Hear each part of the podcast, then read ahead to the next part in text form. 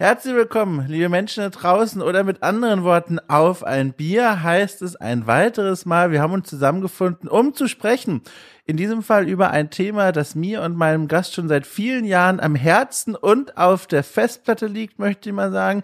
Was soll ich zuerst vorstellen? Ich sage erstmal das Thema, das habt ihr wahrscheinlich eh schon ersperrt.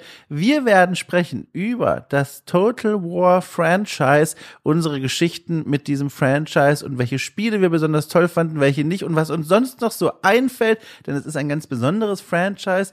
Äh, bevor es aber darum im Detail geht, erstmal Hallo an meinen Gast, einen alten Bekannten aus meinem Leben, sag ich mal, Fabiano Uslengi. Hallo. Hallo Dom, freut mich sehr hier zu sein. Es ist sehr aufregend. Für all jene, die dich nicht kennen, ich sag einfach mal einen Satz und du kannst dann vervollständigen nach hinten. Okay. Ähm, du bist Redakteur bei der GameStar. So, und jetzt kannst du noch alles ergänzen, was du möchtest. Äh, ja, ich bin Redakteur bei der GameStar. Ich war davor habe ich studiert und habe Germanistik und Geschichte studiert. Das ist Gesch dieses Geschichtsstudium, das ist auch was, was ja. vielleicht später nochmal relevant wird bei dem Thema, das wir heute besprechen. Und äh, dann war ich im Laufe dieses Studiums irgendwann mal Praktikant bei Games Pilot und da war der Dom auch. Und ja. da hat, hat Dom mich so ein bisschen ausgebildet. Das heißt, ich habe ganz viel von dem, was ich heute kann, von Dom gelernt. Äh, das ja. muss man hier so offen sagen. Und ähm, dann bin ich aber irgendwann, war mein Praktikum vorbei, habe ich dann noch ein bisschen als freier Autor für GamePro dann geschrieben, weil da gab es dann diesen Wechsel rüber zu GamePro mit ganz vielen alten Redakteursnasen, die mich da ausgebildet haben. Und dann habe ich für die GamePro geschrieben.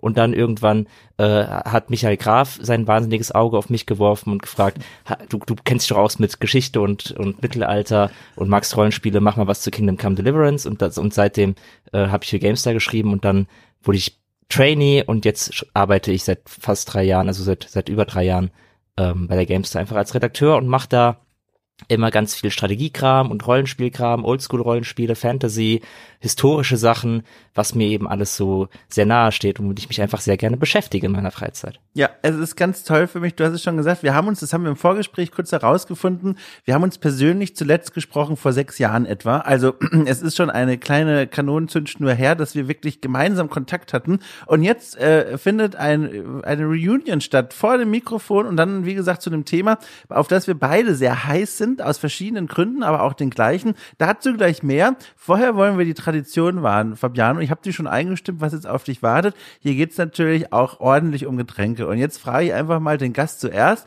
Fabiano, was, was berührt denn deine Porzellantasse? Was ist es denn geworden, die Flüssigkeit? Äh, ich habe hab ja vorher extra sicherheitshalber gefragt, ob ich bei diesem Podcast überhaupt mitmachen darf, wenn ich keinen Alkohol drin, trinke. Lustige Geschichte, vielleicht äh, sag mir, wenn ich zu weit aufschweife, aber als ich bei Gamespilot angefangen habe, da war das auch schon so ein Ding, dass ich gesagt habe, dass ich keinen Alkohol trinke. Und da, da hieß es noch irgendwie so, ja, früher oder später kommt es schon. Und oh Mann, ey. Und ich habe, ich habe, äh, ich habe es aber gut gehalten. Ich habe bis heute, ähm, also gar kein Alkohol ist auch falsch, weil ab und zu mal irgendwie so ein Schlückchen Sekt oder so, wenn es irgendwie der Anlass äh, gebietet, ist schon drin. Da mhm. bin ich jetzt auch nicht äh, komplett frei von jedem Makel, aber ich, ich trinke eigentlich keinen Alkohol so aus Genussgründen. Deswegen ja. habe ich jetzt auch kein Bier oder so etwas dabei, sondern hab, hab mir einen Zitroneneistee eingeschenkt, kaltgestellten ja. Zitroneneistee. Das ist so mein Wohlfühlgetränk und mein Genussgetränk. So wenn ich wirklich was brauche, wo ich sage, jetzt will ich mich richtig zurücklehnen und einfach nur eine gute Zeit haben und im tollen Film gucken oder super Spiel spielen, dann trinke ich meistens Eistee dazu. Äh, meistens Zitroneneistee, manchmal aber auch Pfirsich. Ähm, ich, rückblickend muss ich sagen, keine optimale Antwort von uns auf deine Aussage hin, dass du keinen Alkohol trinkst. Ähm, zu meiner Entschuldigung, das war tatsächlich, um auch dann die Gelegenheit nochmal zu nutzen, kurz von Gamespilot zu erzählen. Ähm, das war auch eine ganz besonders wilde Zeit in unser aller Karriere, glaube ich. Ähm, für diejenigen, die es nicht kennen, Gamespilot, das war eine äh, Games-Spiele-Seite direkten Auskopplung von Moviepilot quasi, eine eigene Spiele-Webseite, die aber äh, quasi äh, verwandt war mit Moviepilot, der großen Filmseite, die es ja auch heute noch gibt. Und Gamespilot, die, das Team, das dafür zusammengestellt wurde, Teile davon arbeiten auch heute noch bei der Game Pro, weil es dann später einen Merge, eine Verschmelzung gab.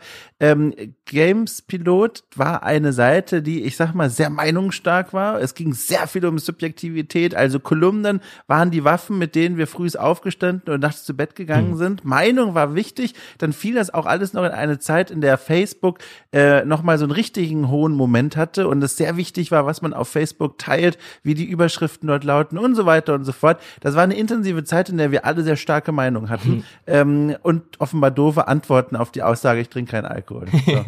ja, aber dieses Meinungsding ist ja auch was, was finde ich auch heute so mich noch ein bisschen als Redakteur auch prägt, weil ich bei uns im Team schon jemand bin, der oft Meinungen hat und Meinungen ja. schreibt und das jetzt auch immer öfters relevant wird für uns, auch bei der GameStar, mhm. dass äh, Meinungen im Alltag zu verschiedenen Themen eben auf der Webseite landen und da war ich dann schon an der richtigen Ausbildungsstelle, glaube ich, um mich da in Position zu bringen für das, was ich jetzt eigentlich auch ganz oft noch mache.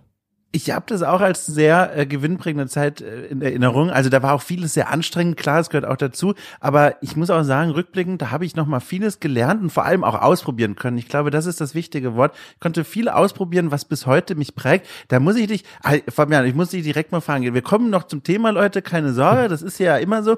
Ähm, wie guckst du denn auf diese Zeit zurück? Games Pilot, ne? Ja. Im Grunde ja auch dein Einstieg mehr oder weniger in diese Welt des Spielejournalismus, ähm, zumindest ein Ort, wo du dich dann länger auch mal aufgehalten hast. Ja. Wie ist das denn so? Also wir können, du kannst, ne, also ich bin ja nicht böse, wenn du sagst, das war die schlimmste Zeit deines Lebens. Wir haben jetzt alle Abstand dazu, ja. aber ich wäre ja doch mal neugierig. Nee, also überhaupt nicht die schlimmste Zeit meines Lebens. Ich meine, ich war ja nur drei Monate da, was jetzt auch nicht ja. die komplette Zeitspanne von Gamesblood ist. Ich glaube, die Seite hat ja irgendwie zwei oder drei Jahre existiert oder so, irgendwas in dem Dreh. Ähm, und da sind jetzt drei Monate auch nicht gerade die Welt, aber es war trotzdem eine Zeit, die, die mir sehr gut gefallen hat. Es war eine, ähm, ich, ich bin ja, ich komme ja aus Frankfurt, aus Hessen, ähm, und ich, ich war ein bisschen wie so ein Fisch an Land äh, auf in, bei Games Pilot, weil das ja in Berlin war.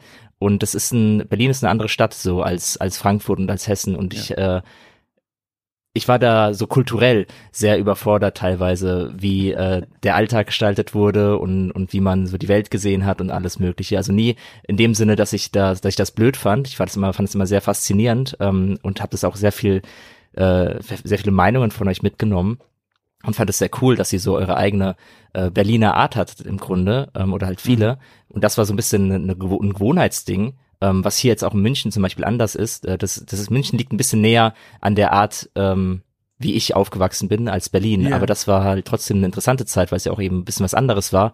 Und ich fand sie, ich, fand, ich war super gut unterhalten. Also ich war super gerne äh, da. Ich, ich mochte die ganzen Leute. Ich mochte dich ja auch und, und Hannes und, und Tim und, ja. und Ray. Und vor allem äh, Ray habe ich ja jetzt auch letztlich mega viel zu verdanken, weil Ray das ja dann auch war, die da immer dafür gepusht hat, dass ich äh, Sachen machen kann bei Webedia, ja. die mich dann äh, weiter hat Kolumnen schreiben lassen für GamePro, die mich ähm, Michael Graf empfohlen hat, als er äh, Leute für Kingdom Come gesucht hat und die dann auch äh, Sandro Odak, der damals noch Chef von GameStar.de war und der mich eingestellt mhm. hat bei der GameStar, dann ans Herz gelegt hat, äh, mich doch einzustellen. Das heißt, äh, hätte ich Ray bei Gamespilot nicht kennengelernt, dann, dann würde ich hier wahrscheinlich nie sitzen oder vielleicht doch, Ach, aber halt nicht als Gamestar-Redakteur. Ähm, und das, dafür bin ich halt schon mega dankbar. Und die Zeit allgemein war halt mega spannend, weil ich auch viel gelernt habe. Lustigerweise war dann irgendwann bei der Gamestar auch ein Moment, dass ich angefangen habe, und ähm, irritiert war darüber, wie da im Newsroom-Alltag gearbeitet wurde, weil ich dachte, hey, bei Gamesplot war das aber anders. Da haben wir schon ein bisschen progressiver manche Sachen ähm, gemacht. Ja. So, weißt du, so Dinge wie über eine Headline diskutieren. Das gab's, als ich bei der Games angefangen habe, gab's das noch nicht. Da, da hat halt jeder Autor seine News geschrieben und einfach seine Headline festgelegt ähm, mhm. auf, Verdei, äh, auf Gedeih und Verderb. Und dann so nach ein paar Monaten, wo ich da war, kam dann irgendwie der Durchbruch bei der Gamestar, wo wir gesagt haben, ey, lass doch mal immer drei Head Headline-Vorschläge posten. Und mhm. ich so, mhm. ja, das haben wir bei Gamespilot schon vor zwei Jahren so gemacht. ähm, Ach schön. das heißt, ich glaube, da gab es auch schon, äh, das war schon eine, eine fortschrittliche Seite und dafür bin ich auch dankbar, dass ich da schon viel für die Zukunft mitgenommen habe und das, Ach, das gefällt mir sehr gut, ja toll. Jetzt müssen wir aufpassen, dass wir nicht zu sehr in unser Leben zurückgehen. Es interessiert mich wahnsinnig, aber wir sind ja hier eigentlich wegen eines anderen Themas. Aber um dann kurz einen kleinen Strich drunter zu machen, ich freue mich da wirklich doll, dass du das so gut in Erinnerung hast und ja. da so viel mitgenommen hast. Und jetzt hier sitzt nicht nur, um mit mir über dieses Thema Total War zu sprechen, sondern auch als äh, glücklicher Gamestar-Redakteur. Ja. Das ist doch schön. äh, und weil du so lieb gefragt hast, ich erzähle natürlich auch, was ich trinke. Äh, und zwar, Entschuldigung, ich kann da nicht widerstehen. Ich mache das so gerne, wenn Leute mich nicht fragen, sage ich das einfach. Also jedenfalls, ich trinke entdecke, äh, jetzt habe ich natürlich das Etikett zerkrümpelt, während du geantwortet hast, jetzt kann ich es gar nicht mehr lesen. ich habe mir passend zur Jahreszeit, da werden die Leute da draußen wieder durchdrehen so langsam, ich habe mir schon den ersten Tee reingegossen, den ersten warmen. Mm. Und zwar, jetzt habe ich es nochmal aufgemacht, es ist tatsächlich Bratapfel. Natürlich ist es Bratapfel äh, vom, vom Baum quasi geerntet. Es schmeckt sehr lecker und frisch und warm. Mhm. Und äh, in Bälde werden auch wieder die ersten Duftkerzen aus dem Regal rausgeräumt und hier aufgestellt. Heute noch nicht. Ich habe rechtzeitig keine mehr gefunden. Ich musste etwas eilen zum PC. Aber das kommt auch bald, liebe Leute. Ähm, aber heute erstmal den Tee, passend zur Jahreszeit. Finde ich sehr gut. Also ich fange auch früh im Jahr an, Tee zu trinken. Eigentlich trinke ich das ganze Jahr durch Tee. Ich auch. Aber ich habe auch letztens war ich bei meinen Eltern und die hatten so ganz tolle ähm, Teesorten bei sich im Schrank, wo sie mir ganz viel mitgegeben haben, weil die so ein Fantasy-Setting hatten, die sie alle gekauft haben. Jetzt stehen hier oh. bei mir im Regal ganz viele Teesorten, die heißen so Drachenglut, Feentraum, wow. Zwergenwunsch oder so etwas. Und die sind alle super, die schmecken alle richtig toll, sind so ganz tolle Teemischungen mit so einem Fantasy-Thema. Und das, das, das macht mich total an. Also sobald irgendwie Drachen, Feen oder Zwerge irgendwo drauf sind, dann sage ich, jupp, das trinke ich auf jeden Fall dann wirst du ja auch zu einigen der Total War spielen. Ja, das werde ich trinken gesagt haben. Denn, um eine wackelige Brücke zu unserem Thema zu bauen, die Total War-Reihe kennt äh, nicht nur historische Schauplätze, sondern auch Fantasy-Schauplätze. Und da sind wir auch schon ganz organisch mittendrin angekommen bei unserem Thema. Wir wollen ein bisschen plauschen über Total War. Der Anlass war so ein bisschen, dass jetzt kürzlich für Total War Warhammer 3 ähm, ein, ein großes Update nochmal mhm. erschienen ist, das in dieser Spielwelt alle Fantasy-Kontinente und Landstriche und Regionen des Warhammer-Universums zusammenbringt und so eine ultimative Spielerfahrung bietet. Auch dazu werden wir noch kommen. Aber dann haben wir kurzerhand überlegt, äh, nö, wir reden einfach über das komplette Franchise, nicht nur über diese ähm, Immortal Empires von Total War Warhammer 3, quasi dem aktuell neuesten Spiel dieses Franchises, sondern über alles, über hm. alles, was uns einfällt. Und da gibt's potenziell eine ganze Menge. Ich gebe mal ganz kurz den Rahmen vor, Fabiano, und du kannst dann gerne anschließend ergänzen, wenn ich was Wichtiges vergessen habe. Mhm. Der Rahmen ist nämlich ein sehr großer, weil dieses Franchise Total War auch schon seit mittlerweile, und da musste ich selber äh, schlucken und staunen, seit über 20 Jahren schon existiert. Das erste Spiel dieser Reihe erschien im Jahr 2000. Shogun Total War hieß das. Das ist eine Reihe, die wird entwickelt von Creative Assembly. Äh, seit, also seit damals bis heute ist das so ein britisches Entwicklerteam. Und ähm, das Besondere an dieser Total War-Reihe, um das vielleicht mal auf den Punkt zu bringen für all jene, die es nicht kennen, ähm, das ist ein Strategiegenre, aber es hat einen, ich würde sogar sagen, einen besonderen Unique Selling Point. Und zwar vermählt es zwei Elemente, die in den meisten Strategiespielen eigentlich äh, völlig getrennt voneinander sind. Und zwar ist in einem und demselben Spiel sowohl eine Art Rundenstrategie-Element dabei, das heißt, man spielt auf einer globalen Weltkarte, ob die jetzt historisch ist oder ausgedacht, äh, und äh, zieht da Armeen durch die Landschaft, man baut Städte auf, man, man schickt Diplomaten hin, hin und her, man äh, handelt Handelsrouten aus und so weiter und so fort, alles rundenbasiert. Und dann aber, wenn sich zwei Armeen begegnen und sie auf den Kopf hauen wollen, dann wechselt das Spiel von der globalen Übersichtskarte äh, in eine Echtzeit 3D-Schlachtumgebung. Hm. Und dort kann man dann mit den Truppen, die man eben noch auf der Weltkarte rumgetanzt hat, tatsächlich in echt und Echtzeit herummanövrieren und gegeneinander kämpfen lassen. Und wenn das vorbei ist, dann kehrt man wieder zurück auf die Weltkarte und weiter geht's in Rundenweise. Und das ist so ein bisschen die Idee des Total War Franchises. Und äh, so würde ich das erstmal zusammenfassen. Fabiano, sitzt du jetzt schon zitternd vom PC hm. und sagst, du hast eine wichtige Info vergessen? Äh, eine wichtige Info nicht. Ich habe gerade die ganze Zeit wissend mit dem Kopf genickt und Schön. Äh, auch diese, die, die, die, die Anmerkung von dir, dass es mit 20 Jahren schon sehr alt ist, das, das teile ich auch, weil es es ist erstaunlich, also ich, ich spiele mein ganzes Leben lang gefühlt schon Total War, ähm, ja, ja. weil es irgendwann mal halt einfach bei mir aufgeschlagen ist, weil die meisten Sachen, die ich spiele, hab, hat mein Vater irgendwann mal auf dem PC installiert, weil mein Vater selber großer Strategiespieler ist. Mhm. Und äh, er hat auch Shogun 1 äh, gespielt. Und ich weiß noch, dass ich ihm dabei zugeguckt habe, wie er Shogun 1 gespielt hat. Ähm, ich wusste damals nicht, was das ist. Ich wusste, mir ist erst hinterher, ist es mir wie Schuppen von den Augen gefallen, dass das das erste Shogun war, bei dem ich ihm da zugeguckt habe. ähm, und das war halt äh, irgendwie interessant so zu sehen, weil das erste Shogun sah halt auch noch sehr gut, also sehr zurückgenommen, rudimentär aus ähm, und mit 2D, glaube ich, sogar die, die Schlachtkarte, wenn nicht alles täuscht, bin ich mir ganz sicher. Auf jeden Fall das habe ich dann gesehen bei meinem Papa und äh, wirklich angefangen zu spielen, habe ich aber dann mit Rome und das war glaube ich ja. direkt der Teil danach.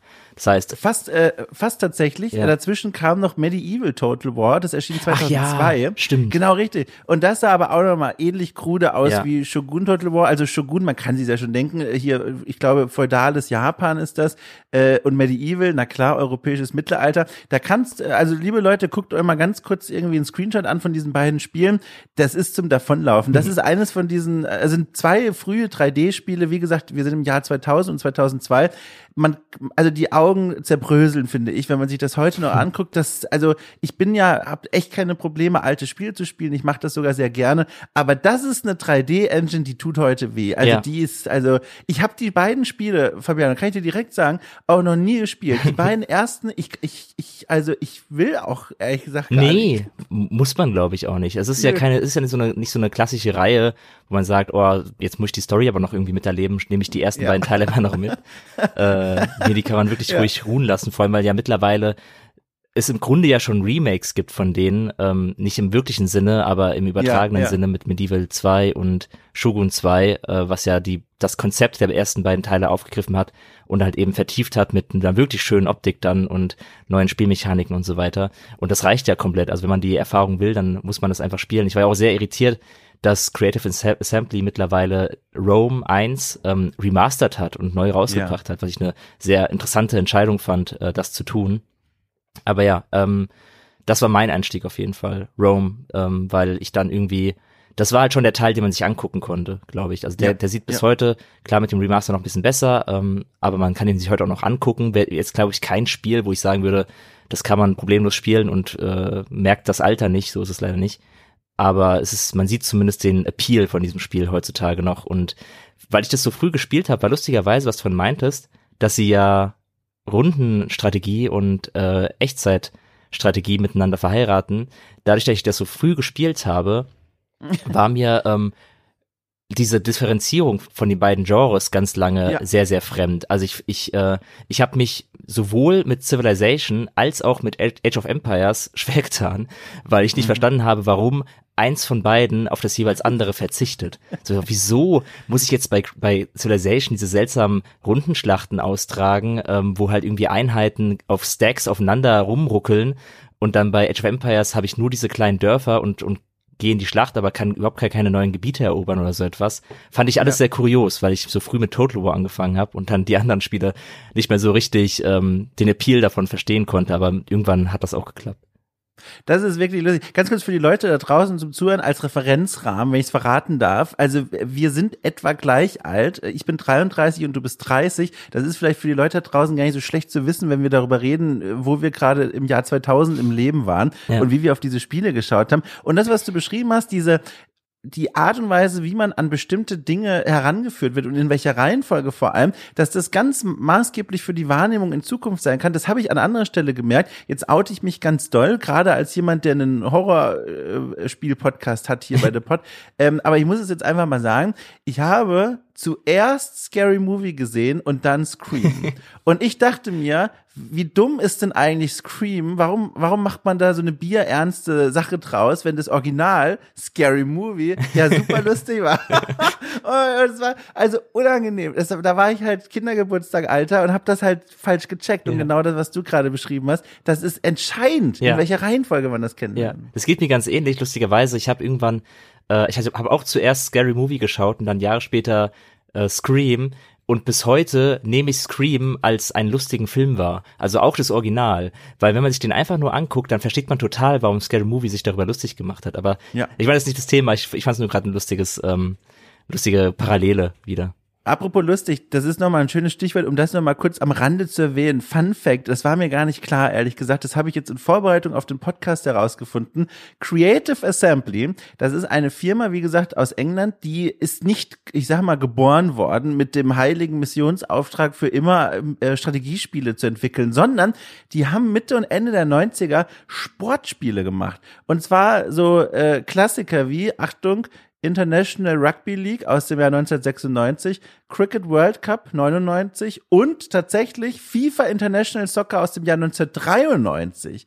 Äh, und der Knaller war, ich habe das in einer sehr sehenswerten Doku von NoClip gesehen, ähm, über Creative Assembly, ähm, als Shogun Total War rauskam, im Jahr 2000, kam im selben Jahr von einem zweiten Department quasi entwickelt innerhalb von Creative Assembly das Spiel Rugby raus, was, Überraschung, ein Rugby-Spiel ist. Und damals war es offenbar so, dass die Leute gesagt haben, okay, Sportspiele, das ist eine sichere Wette, das wird auf jeden Fall klappen. Diese Spiele werden unseren Laden finanzieren. Und jetzt die, das zweite Department, das kann man ein bisschen experimentieren mit so einem Shogun Total War. Und dann ähm, war es offenbar so, dass man gesehen hat, dass diese Age of Empires 2 Klone damals, so Ende der 90er, Anfang der 2000er, dass die ähm, arsch viel Geld machen, obwohl sie wirklich in Augen der Creative Assembly Leute lieblos sind. Und da haben sie gesagt, komm, wir machen auch sowas und, und, und, und chippen da so ein bisschen unseren eigenen Profit rein, haben Shogun Total War angefangen zu entwickeln und gemerkt, Moment mal, das könnte gar nicht so schlecht werden, haben sie noch ein Jahr länger Zeit gegeben und dann war das ein Ding, was, glaube ich, äh, sehr schnell eine Million und mehr verkaufte Exemplare abgesetzt hat. Und das ist natürlich eine wahnsinnige Zahl. Ich finde es immer noch so krass, dass Shogun, also abgesehen von den Sportspielen, das war natürlich auch ein äh, Thema, über das man, also mit dem man einfach nicht rechnet. Gibt so ein paar ja. Spiele bei Creative Assembly. Manchmal vergisst man einfach, dass die auch andere Sachen machen, wie Alien Isolation zum Beispiel. Mhm. Ähm, oder jetzt Hyenas, was ich auf der Gamescom gesehen habe und was ganz furchtbar ist. Aber das ist äh, wieder eine andere Sache. Mhm. Ähm, aber was ich eigentlich sagen wollte, ich finde es bis heute faszinierend, dass das erste Total War Shogun war, weil es irgendwie ja. so ein kurioses Setting ist, um eine Strategiereihe loszutreten. Weil wenn man sich jetzt auch ja. anguckt, was so die populärsten Total War Teile sind, ähm, da ist natürlich im Westen immer sowas wie Medieval ganz groß oder halt auch Rome. Mhm. So die mhm. typischen historischen äh, Felder, die halt eben hier in dieser Hemisphäre meistens auf großen Anklang finden, treffen, ähm, während so Sachen wie Three Kingdoms, was ein hervorragendes Total War ist, ähm, immer so ein bisschen stiefmütterlich behandelt wird und halt oft auch, also wir sehen das ja auch bei der Gamestar so an den an den äh, Aufrufzahlen und an dem Interesse, mhm. die gewisse Themen generieren, wenn was in den asiatischen Bereich rüber slidet, äh, auch Stronghold zum Beispiel, wobei das natürlich noch darunter leidet, dass das es äh, halt auch leider schlechter, dass es schlechter geworden ist. ja, aber aber so dann zu sehen, okay, jetzt ist ein Asia Stronghold, das da wissen ja. wir schon, okay, das wird noch mal weniger Leute interessieren. Ähm, ja. Und deswegen finde ich es so krass, dass die da mit Shogun fast schon halt irgendwie einen Durchbruch geschafft haben, wobei der wahrscheinlich eher damit Medieval kam. Aber trotzdem finde ich das schön, dass halt ja. dass nicht die, die, typische Abfolge ist, so hier ist unser Mittelalter-Strategiespiel, das erfolgreich war, weil es immer erfolgreich ist und jetzt haben wir eine Reihe, sondern nee, wir fangen an mit einem äh, Japan-Strategiespiel im historischen Japan ja. der Feudalzeit und das finde ich kurios ähm, und auch irgendwie ein bisschen schön. Aber ich muss aber auch sagen, tatsächlich, feudales Japan, das ist ein Liebling für viele Menschen, was äh, Genre, äh, Quatsch, was Schauplätze angeht. Mhm. Nicht nur im Strategiespielbereich, sondern wir denken mal an Assassin's Creed. Offenbar seit gefühlt 800 Jahren fordern die Leute draußen, dass Assassin's Creed endlich mal ins feudale Japan geht. Und das scheint so ein Ding zu sein. Und da frage ich mich die ganze Zeit, warum eigentlich ist feudales Japan für dann doch so viele Menschen so ein Lieblingsszenario?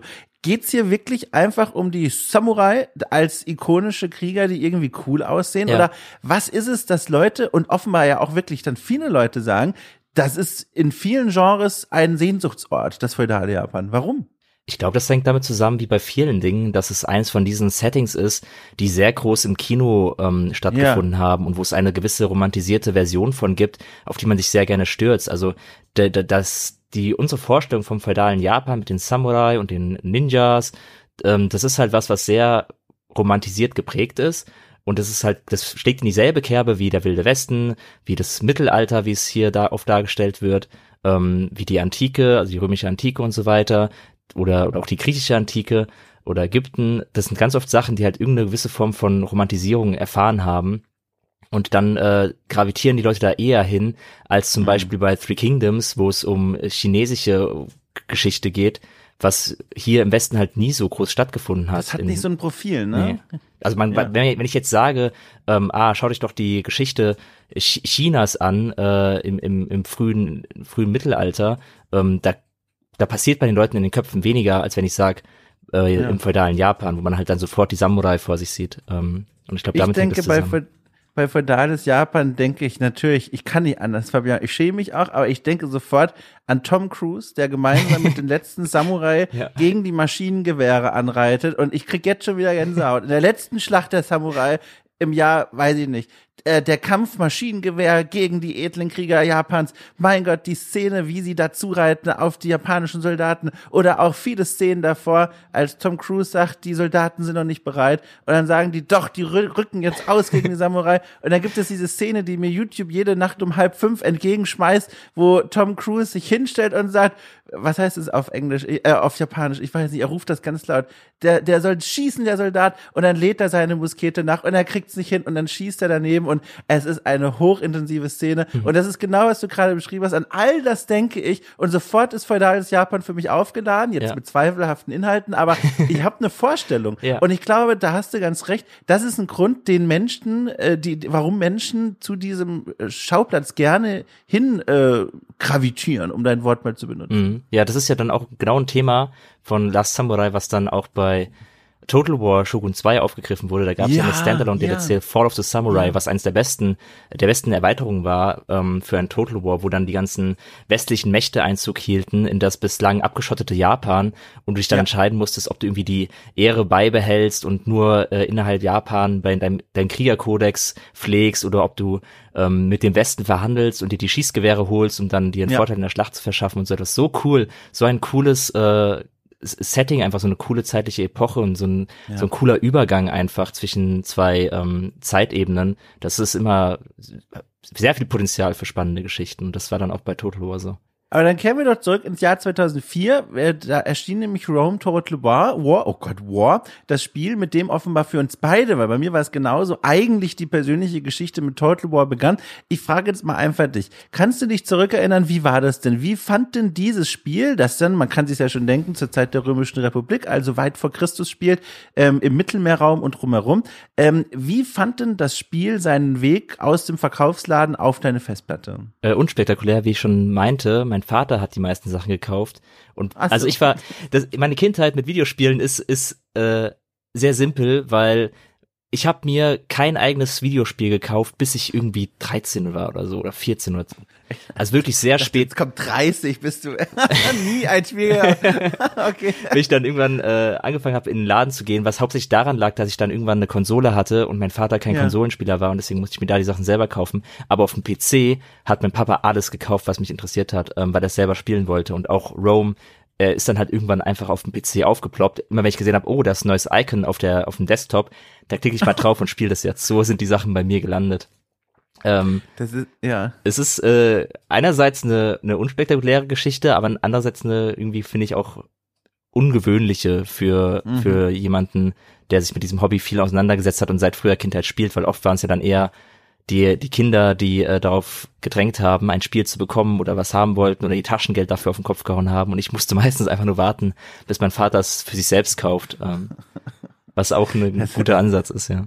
Das ist wirklich spannend. Ich habe einen ganz klassischen Weg zu diesem Spiel und ich, äh, ich bin froh, jetzt mal endlich diese Szene erzählen zu können, die also seit damals dann tatsächlich, seit 2004 in meinem Kopf eingebrannt ist. Und zwar ähm, habe ich mir damals, wie alt war ich denn dann? Also Moment, 89, 2004, Fabiano, hilf mir. War ich dann 15 wahrscheinlich, oder? Ist das richtig? Ich glaube, also ich war, zwei, ich war 2004, war ich 12. Ja, dann passt das genau. Da war ich 15, also Rechenkunst 1. Äh, da war ich 15 und habe ähm, mir eine Gamestar gekauft, ähm, die eine, wie immer, eine Trailer-Vorschau-CD drin hatte. Und dann weiß ich noch ganz genau, diese CD habe ich damals eingelegt in meine PlayStation 2, um sie mir anzugucken. Und ähm, dann gab es einen Trailer für Rome Total War. Vielleicht war es auch 2003. Es kann durchaus sein, dass das ein bisschen früher war. Und der Trailer, ihr werdet es niemals vergessen, zeigte gerendert, wie äh, oberkörperfreie, äh, offenbar Stereotyp-Germanen und Gallier zustürmen auf eine Testudo-Formation der Römer, ähm, also die standen da alle Schild an Schild, haben ihre Köpfe bedeckt, warum auch immer. Und dann rennen diese, ich sag mal Anführungszeichen, Barbaren auf diese geordneten Legionärsreihen zu. Und dann kam der Moment, der mich vom Boden weggefegt hat, weil ich völlig beeindruckt war. Die, und wie gesagt, Rendergrafik, es wirkte für das ungeübte Teenagerauge wie als aus dem Spiel heraus aufgenommen. Ähm, die Germanen und Gallier, die knallten auf die Römer und durch den Wucht ihres Ansturms wurden ihre Körper quasi bis in die hinteren Reihen der Legionärsreihen geschleudert. Und das war krass, weil es sah so aus, als hätten die eine Körperlichkeit und ein Eigengewicht, das aufprallt auf die Schilde der Legionäre, die Schilde biegen teilweise ein und die, diese Männerkörper, die, die fallen bis in die hintersten Reihen der Legionäre und dann kommt es zum Kampf. Und das war eine Szene, äh, zu einer Zeit, wo ich bisher eigentlich vor allem nur Age of Mythology und und ähm, äh, Age of Empires und sowas kannte, wo wo sowas habe ich noch nie gesehen in dem Spiel und ich dachte, das ist ja das ist ja wohl das ist ja fotorealistisch und das ist ja wirklich wie damals wohl gewesen. Ich muss mir das kaufen. Und für den Moment, in dem Moment war mir klar, dieses Ding, das muss her, das muss gekauft werden. Ja, das, äh, das ist eine interessante Reise. Ähm, ich glaube, was bei mir tatsächlich den größten äh, Reiz ausgelöst hat von den Total War Sachen war, dass ja 2004, da ist ja Herr der Ringe nicht lange her. Und Herr der Ringe war ja oh. so diese Filmreihe, die dann bei den meisten Leuten so ein bisschen sie auf den Geschmack gebracht hat für tolle, episch äh, inszenierte Massenschlachten. Ähm, ja. Also das, das war ja genau der Teil, der bei, der bei vor allem jüngeren Leuten dann bei den Herr der Ringe Filmen für ganz große Augen gesorgt hat. Und Rome hat mir einfach dann suggeriert, dass sie genau diese Schlachten eben darstellen, wie man es aus Herr der Ringe kennt. Ähm, und das fand ich halt einfach auch so faszinierend, dann diese Kämpfe selber schlagen zu können, selber Belagerungsschlachten wie bei Helms Klamm, äh, auch ja. wenn es dann irgendwie ein historisches Szenario war. Und ich habe mich doch damals für die römische Antike noch gar nicht so interessiert. Es war dann Rome, das mich da wirklich in dieses Setting reingebracht hat und mir gezeigt Ach, hat, wie cool und spannend das eigentlich damals ist. Ähm, ich hatte mal dieses lustige Gespräch mit, mit meinen Eltern, an das ich mich noch erinnere, von, also sehr lange her, da war ich bestimmt noch unter zehn Jahre alt, ähm, wo meine, wo ich immer nur, ich wollte immer Fantasy-Geschichten lesen und irgendwie irgendwelche Märchengeschichten und so etwas und ganz viele ausgedachte Geschichten. Und irgendwann habe ich mit meinen Eltern geredet und sie meinten so, warum liest du eigentlich so viel Fantasy-Sachen? Lies doch mal was über Geschichte. Und meine Antwort darauf war, ja, aber Mama, in der echten Geschichte sind doch gar nicht so viele coole Sachen passiert. Und bis heute bereue ich diesen Satz, weil es einfach der quatschigste Satz ist, den jemals ein Mensch überhaupt hätte sagen können. Und ich finde es so schön, dass dann halt äh, die ganzen Spiele wirklich ähm, mich so ein bisschen von diesem Gedanken abgebracht haben, mir halt gezeigt haben, wie viele coole Stories und Ereignisse in der echten Menschheitsgeschichte eigentlich stattfinden konnten, auch wenn die natürlich in ihrer Darstellung oft verklärend sind.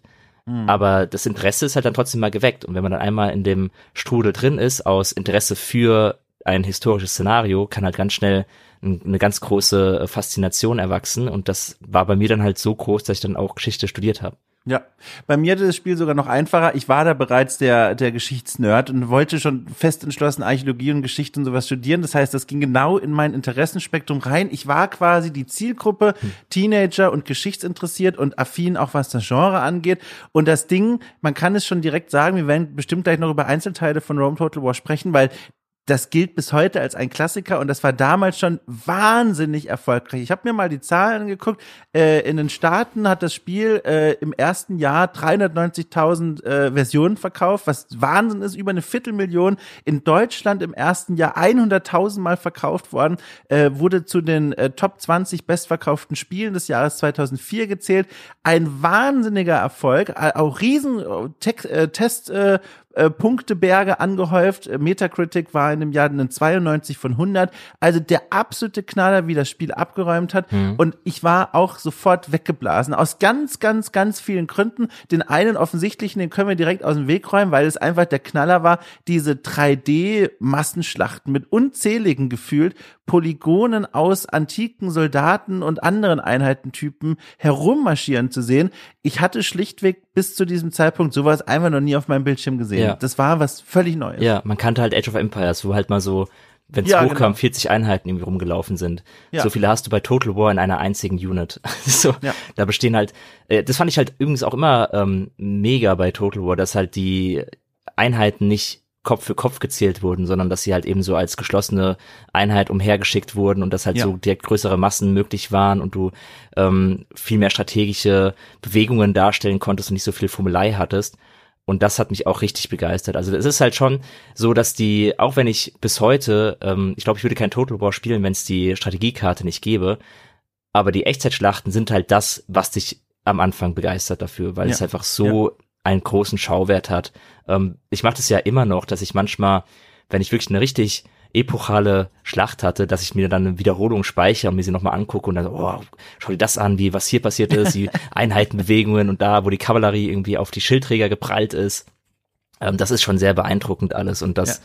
das hat auch mich auf jeden Fall bekommen, wie ich gerade sagte. Also Herr der Ringe war halt so ein bisschen, äh, was über ja. mir geschwebt ist und Total War hat mir dann suggeriert, dass es dasselbe auch hat, nur halt äh, als Spielgrafik und ich selber entscheiden kann, was ich da jetzt eigentlich für für Schlachten schlagen möchte und was für Strategien. Und man fühlt sich ja, das ist ja auch so der Punkt, ähm, man fühlt sich ja halt wirklich wie ein richtig kompetenter Feldherr. Also das ist ja dieser, dieser Stolz, den man daraus zieht, so, ha, jetzt habe ich hier diese Schlacht gewonnen, weil ich die Bogenschützen in eine Falle gelockt habe und jetzt bin ich ihnen mit meiner Kavallerie in die Flanke gefallen. Ich könnte, wenn, wenn ich in der Antike gelebt hätte, dann hätte ich Gallien erobert wie Caesar einst.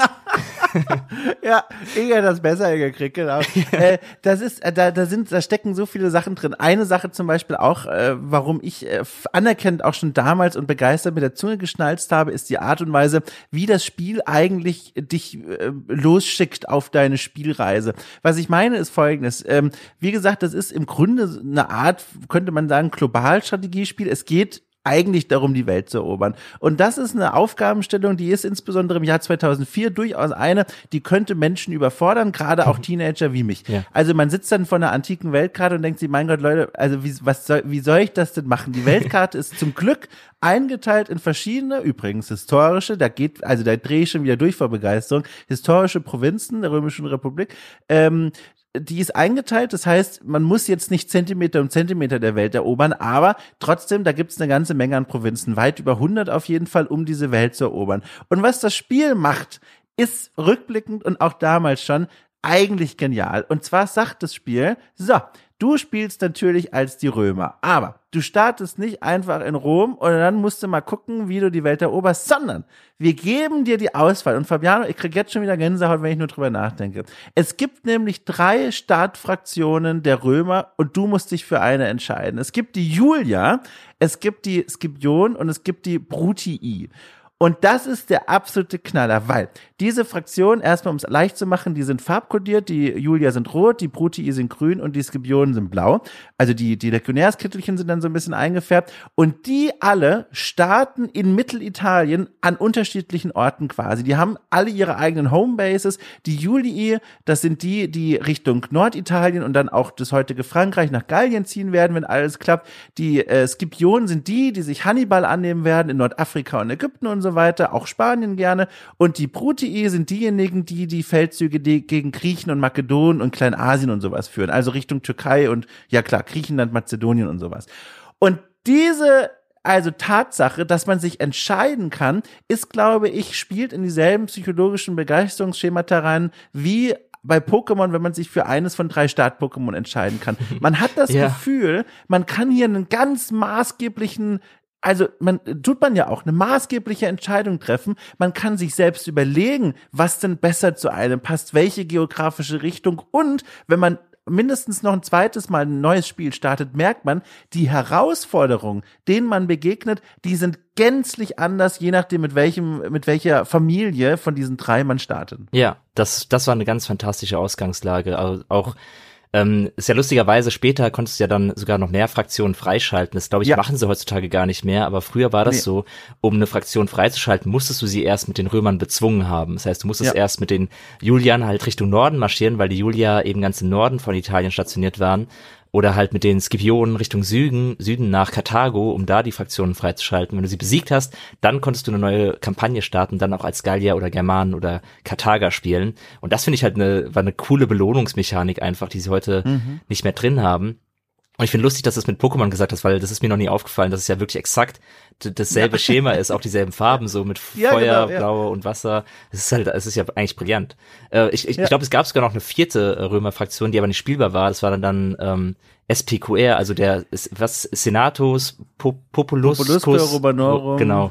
Ähm, die haben dann, die haben dann Rom gehalten und ich glaube, genau. du hast dann entweder Rom irgendwann bekommen oder irgendwann haben sie den Krieg erklärt. Und dann gab's ja den, der, sie wollten ja auch diesen, also das haben sie auch bei Rome 2 versucht, ein ganz großes Thema immer bei äh, Total War Rome in der Antike, auch beim zweiten Teil, ist dann, dass sie versuchen, irgendwann diesen Bürgerkriegszustand zu erzeugen, ähm, mhm. ähm, was sie beim zweiten Teil anders gemacht haben als beim, beim ersten. Weil beim ersten ist es dann so, wenn du irgendwann zu mächtig wirst, bekommst du, glaube ich, vom Senat den Befehl, dich selbst umzubringen. Und wenn du das nicht machst, ähm, erklären dir alle anderen römischen Fraktionen den Krieg. Und das ist mhm. natürlich dann die Einladung, um Rom selbst zu nehmen, weil darauf äh, gierst du ja eigentlich und dann auch noch die anderen römischen Staaten äh, die einzuverleiben. Und ja. das haben sie dann, so haben sie dann diesen, diesen äh, Bürgerkrieg dargestellt, der dann auch irgendwie rund um Julius Caesar äh, losgebrochen ist und mit dem Triumphirat und so etwas. Das haben sie dann auf diese Weise ähm, abgebildet, was ich sehr cool fand.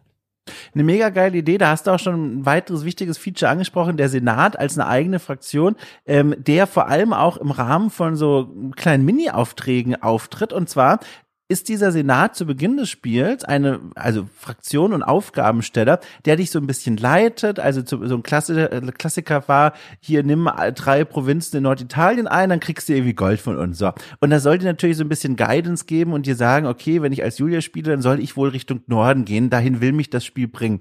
Und das ist erstmal sehr hilfreich. Später aber wird der, wird der Senat oder eigentlich sogar relativ schnell zu einer sehr wichtigen Stimme, die du beachten solltest, weil du schickst äh, in deiner Familie einzelne Mitglieder in die äh, politische Ämterlaufbahn. Und Ämterlaufbahn, das ist ein Begriff, den kennen alle von uns, die eine siebte Klasse besucht haben und dort den Geschichtsunterricht hatten. Das ist so ein ganz klassischer Schulunterrichtsstoff. Das sind die verschiedenen Ämter der Römischen Republik, die man damals durchlaufen musste, um am Ende, wenn man Glück und Bock hatte, Konsul zu werden. O-Deklination. Ähm, also quasi der Chef von allen. So. Und äh, in diesem Spiel konntest du das auch machen. Deine Familie hat sich wirklich fortgepflanzt. Es wurden Kinder geboren, neue Generäle herangezogen und du konntest die Männer deiner Familie in diese politische Ämterlaufbahn reinschicken. Und dann haben die Boni bekommen, so ganz rudimentär natürlich, aber dann wurden die einflussreicher, haben mehr Boni bekommen, wie gesagt, waren effizientere Feldherren. Und deswegen war es für dich auch durchaus relevant und interessant, dich an diesen Senat zu halten. Und auch das hat, finde ich, spannende Interessenskonflikte aufgemacht, wenn man dann überlegt hat, soll ich jetzt dem Senat schon wieder machen, was er sagt, oder soll ich mein eigenes Ding durchziehen? Also hochinteressant. Ja das hat dann auch die ganze Mechanik, die sie noch drin hatten mit den Agenten, die früher noch eine viel größere Rolle gespielt ja. haben als heutzutage, nochmal eine ganz andere Richtung gegeben, weil du halt wirklich dann gezielt sagen konntest, okay, hier hat jetzt irgendwie der Scipio hat hier so einen General, der im Süden alles aufräumt und halb Afrika erobert und jetzt schon ja. nach dem Konsulämtern greift. Aber was macht er denn, wenn ich mal hier eben so eine Klinge im Dunkeln beauftrage mhm. und der von mhm. seinem nächsten Feldzug nicht wieder nach Rom zurückkehrt? Ähm, das war nochmal eine coole Mechanik, die mir auch echt Spaß gemacht hat, weil, weil ähm, Sie hatten auch damals, was es auch nicht mehr gibt, die ganzen Assassinen und Agenten hatten ja noch diese kleinen Videos. Ich weiß nicht, ob du dich noch an die erinnerst. Ja. Aber das war ja. richtig cool, weil da haben, also wenn du einen Auftrag gegeben hast, für einen Assassinen jemanden umzubringen oder irgendwas zu sabotieren, ähm, ist halt so ein Fenster aufgegangen und da hast du ein Video gesehen. Es gab irgendwie verschiedene Videovarianten. Mal ist er irgendwie mit einem Karren in die Burg reingefahren, dann hat er sich an so ein Zelt angeschlichen, mal hat er irgendwie Gift in eine Flasche geträufelt oder so etwas. Und für jedes dieser Szenarien gab es andere Ausgänge. Entweder er ist entkommen oder er hat die, das, die Tat vollbracht. Oder mhm. er wurde gefasst und getötet. Und du, dann war es halt immer mega spannend zu sehen, wann die nächste Szene anfängt und du dann ja. weißt, ob die, ob dein äh, Attentat überhaupt gelungen ist.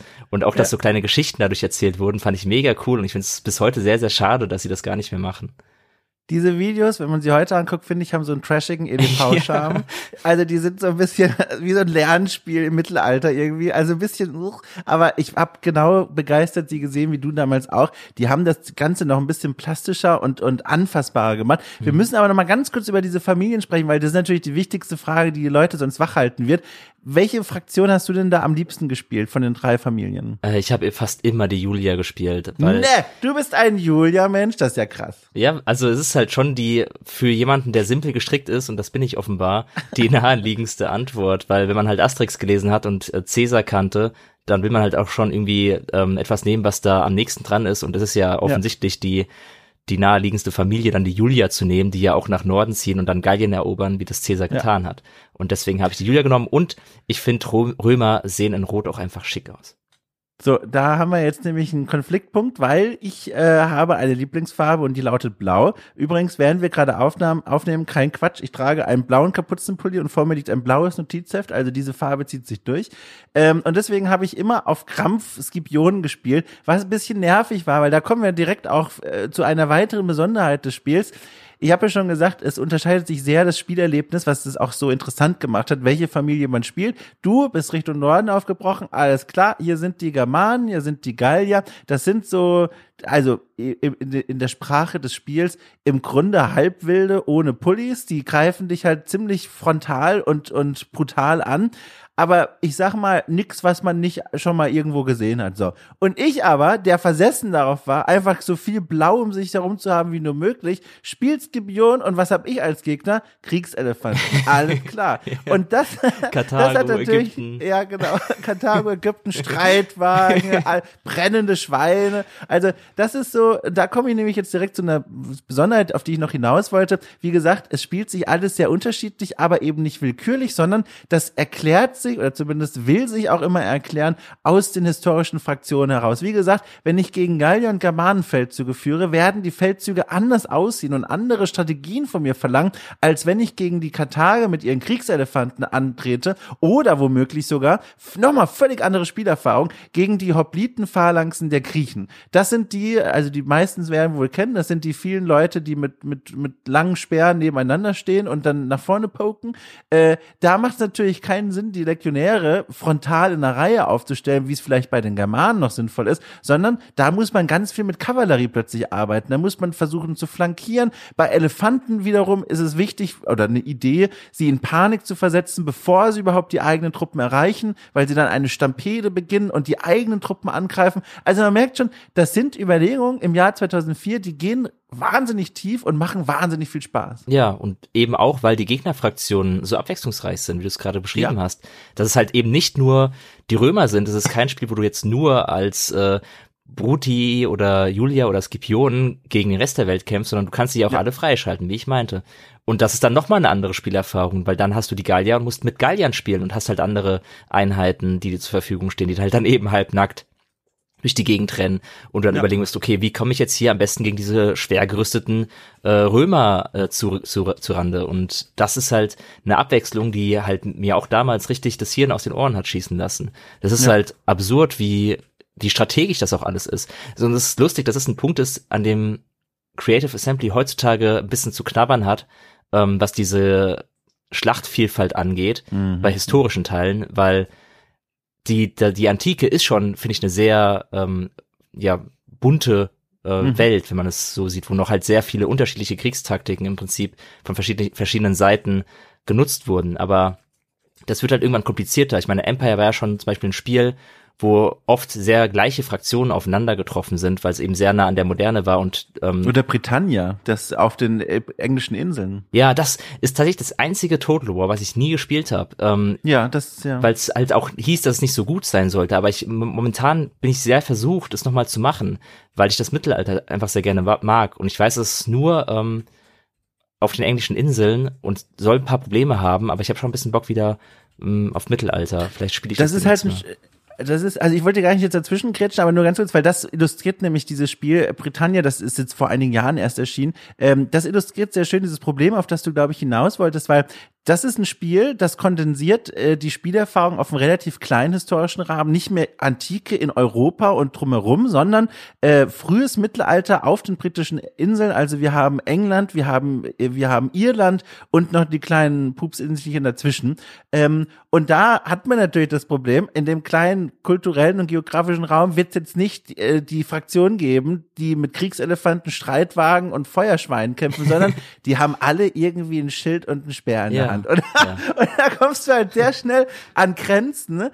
die, äh, die dich jetzt als Game Designer so ein bisschen ohnmächtig zu Boden sinken lassen, weil du dir denkst, wie soll ich denn hier Abwechslung bieten, wenn alle logischerweise im Grunde dieselben Waffen im Waffenschrank stehen haben. Und ich muss sagen, ganz ehrlich, ich finde das gar nicht schlimm. Ich bin sowieso Historienfreund, aber was dann gerne gemacht wird, und das kann ich gar nicht leiten, ist, dass es dann versucht wird zu kompensieren mit so Superhelden generell, die super krass sind und wahnsinnige Martial Arts Manöver auf dem Schlachtfeld ausführen. Nein, danke. Das ist nicht mein, das möchte ich nicht. Aber das nur mal als Beispiel, das ist so ein Problem, was diese historischen Spiele dann haben. Ja, aber Rome 1 hatte das eben nicht, weil da hattest nee. du noch eine große ähm, genau. facettenreiche, abwechslungsreiche, riesige antike Welt mit ganz vielen unterschiedlichen Fraktionen, die, äh, die einerseits immer eine andere Herausforderung geboten haben und andererseits immer eine andere eigene Spielweise, wenn du selbst mit ihnen in die Schlacht gezogen bist. Und das ja. war richtig cool. Und äh, ja, finde ich, ist auch mit so eines der buntesten Szenarien, wobei natürlich auch Medieval 2 ähm, mit der mit dem ganzen mittelalterlichen äh, oh ja, europäischen Welt oh ja. auch schon noch ja. einiges an Abwechslung zu bieten hat. Aber ich finde, die Antike hat da noch mal ein paar Facetten mehr als das Mittelalter. Ja. Ähm, ich möchte noch ein Detail herausheben, das kann man heute gerne übersehen, weil, oder leicht übersehen, weil das so eine Selbstverständlichkeit ist. Aber damals der absolute Knaller und ich habe nachgelesen in Interviews auch ein Feature, was das Entwicklerteam damals äh, auch an die Grenzen der Kraft gebracht hat, weil das offenbar sehr schwierig ist, das zu bewerkstelligen. Und zwar, äh, wir haben ja schon gesagt, man spielt ja standardmäßig, sage ich mal, auf dieser Übersichtskarte, auf der Weltkarte rundenweise. Und wenn dann zwei Armeen aufeinandertreffen, dann schwingt das um in eine 3D-Echt Echtzeitschlacht.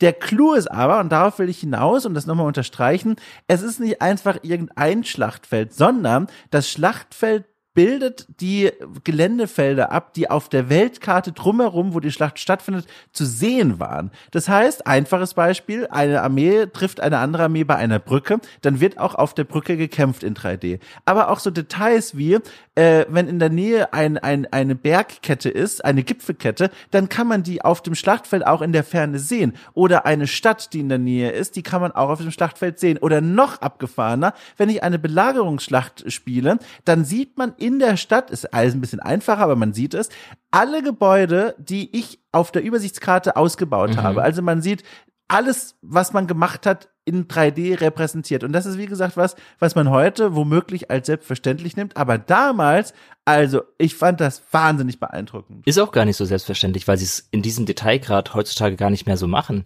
Richtig. Also, stimmt. sie haben äh, ganz viele vorgefertigte Maps, die auch so, also sie haben so viele davon, dass es nicht auffällt. Ähm, aber wenn ich mich nicht täusche, dann haben sie jetzt bei Warhammer zum Beispiel, ähm, ist das nicht so, dass du die Landschaftsumgebungen so gut sehen kannst, je nachdem, wo du gerade stattfindest. Klar, mhm. Brücken gibt es immer noch, aber dann ist es halt eine, eine von den Brückenmaps. Ähm, aber es ist nicht so, dass die Brückenmaps angepasst werden, je nachdem, wo du auf der Welt gerade bist.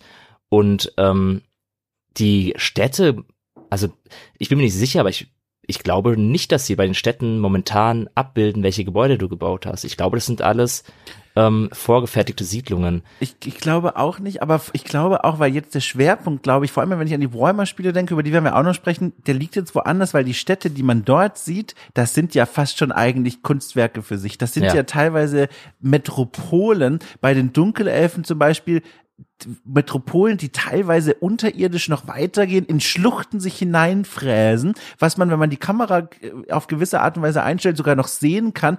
Völlig irrelevant für die Spielerfahrung, aber was da geboten wird fürs Auge, das ist, glaube ich, ein anderer Schwerpunkt heute. Früher bei Total War war das, sahen die Städte oder die Siedlungen oder was auch immer noch sehr einfach aus. Ja. Und ich glaube, da war dann auch noch der Rahmen da, wo man sowas noch zeigen konnte. Ja, da muss man sich halt entscheiden, was man darstellen ja. will. Entweder man macht halt wirklich eine von Hand gebaute, wirklich künstlerisch anspruchsvolle Karte. Ja. Oder man macht halt eher was generisches im, im wahrsten Sinne, also etwas, was sich selbst generiert.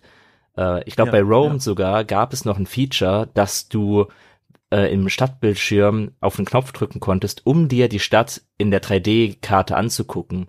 Richtig, also ganz, stimmt, ganz ja. ohne Schlacht einfach nur in die Stadt reingehen und zu gucken, wie sieht meine Stadt eigentlich gerade aus. Das halt auch, es hat beides, finde ich, seinen Reiz. Ähm, am besten wäre natürlich, wenn beides sich kombinieren lassen würde und du eine, eine ja. dynamische Stadt hättest, die trotzdem atemberaubend schön aussieht. Aber vielleicht kommt das ja noch. Ja.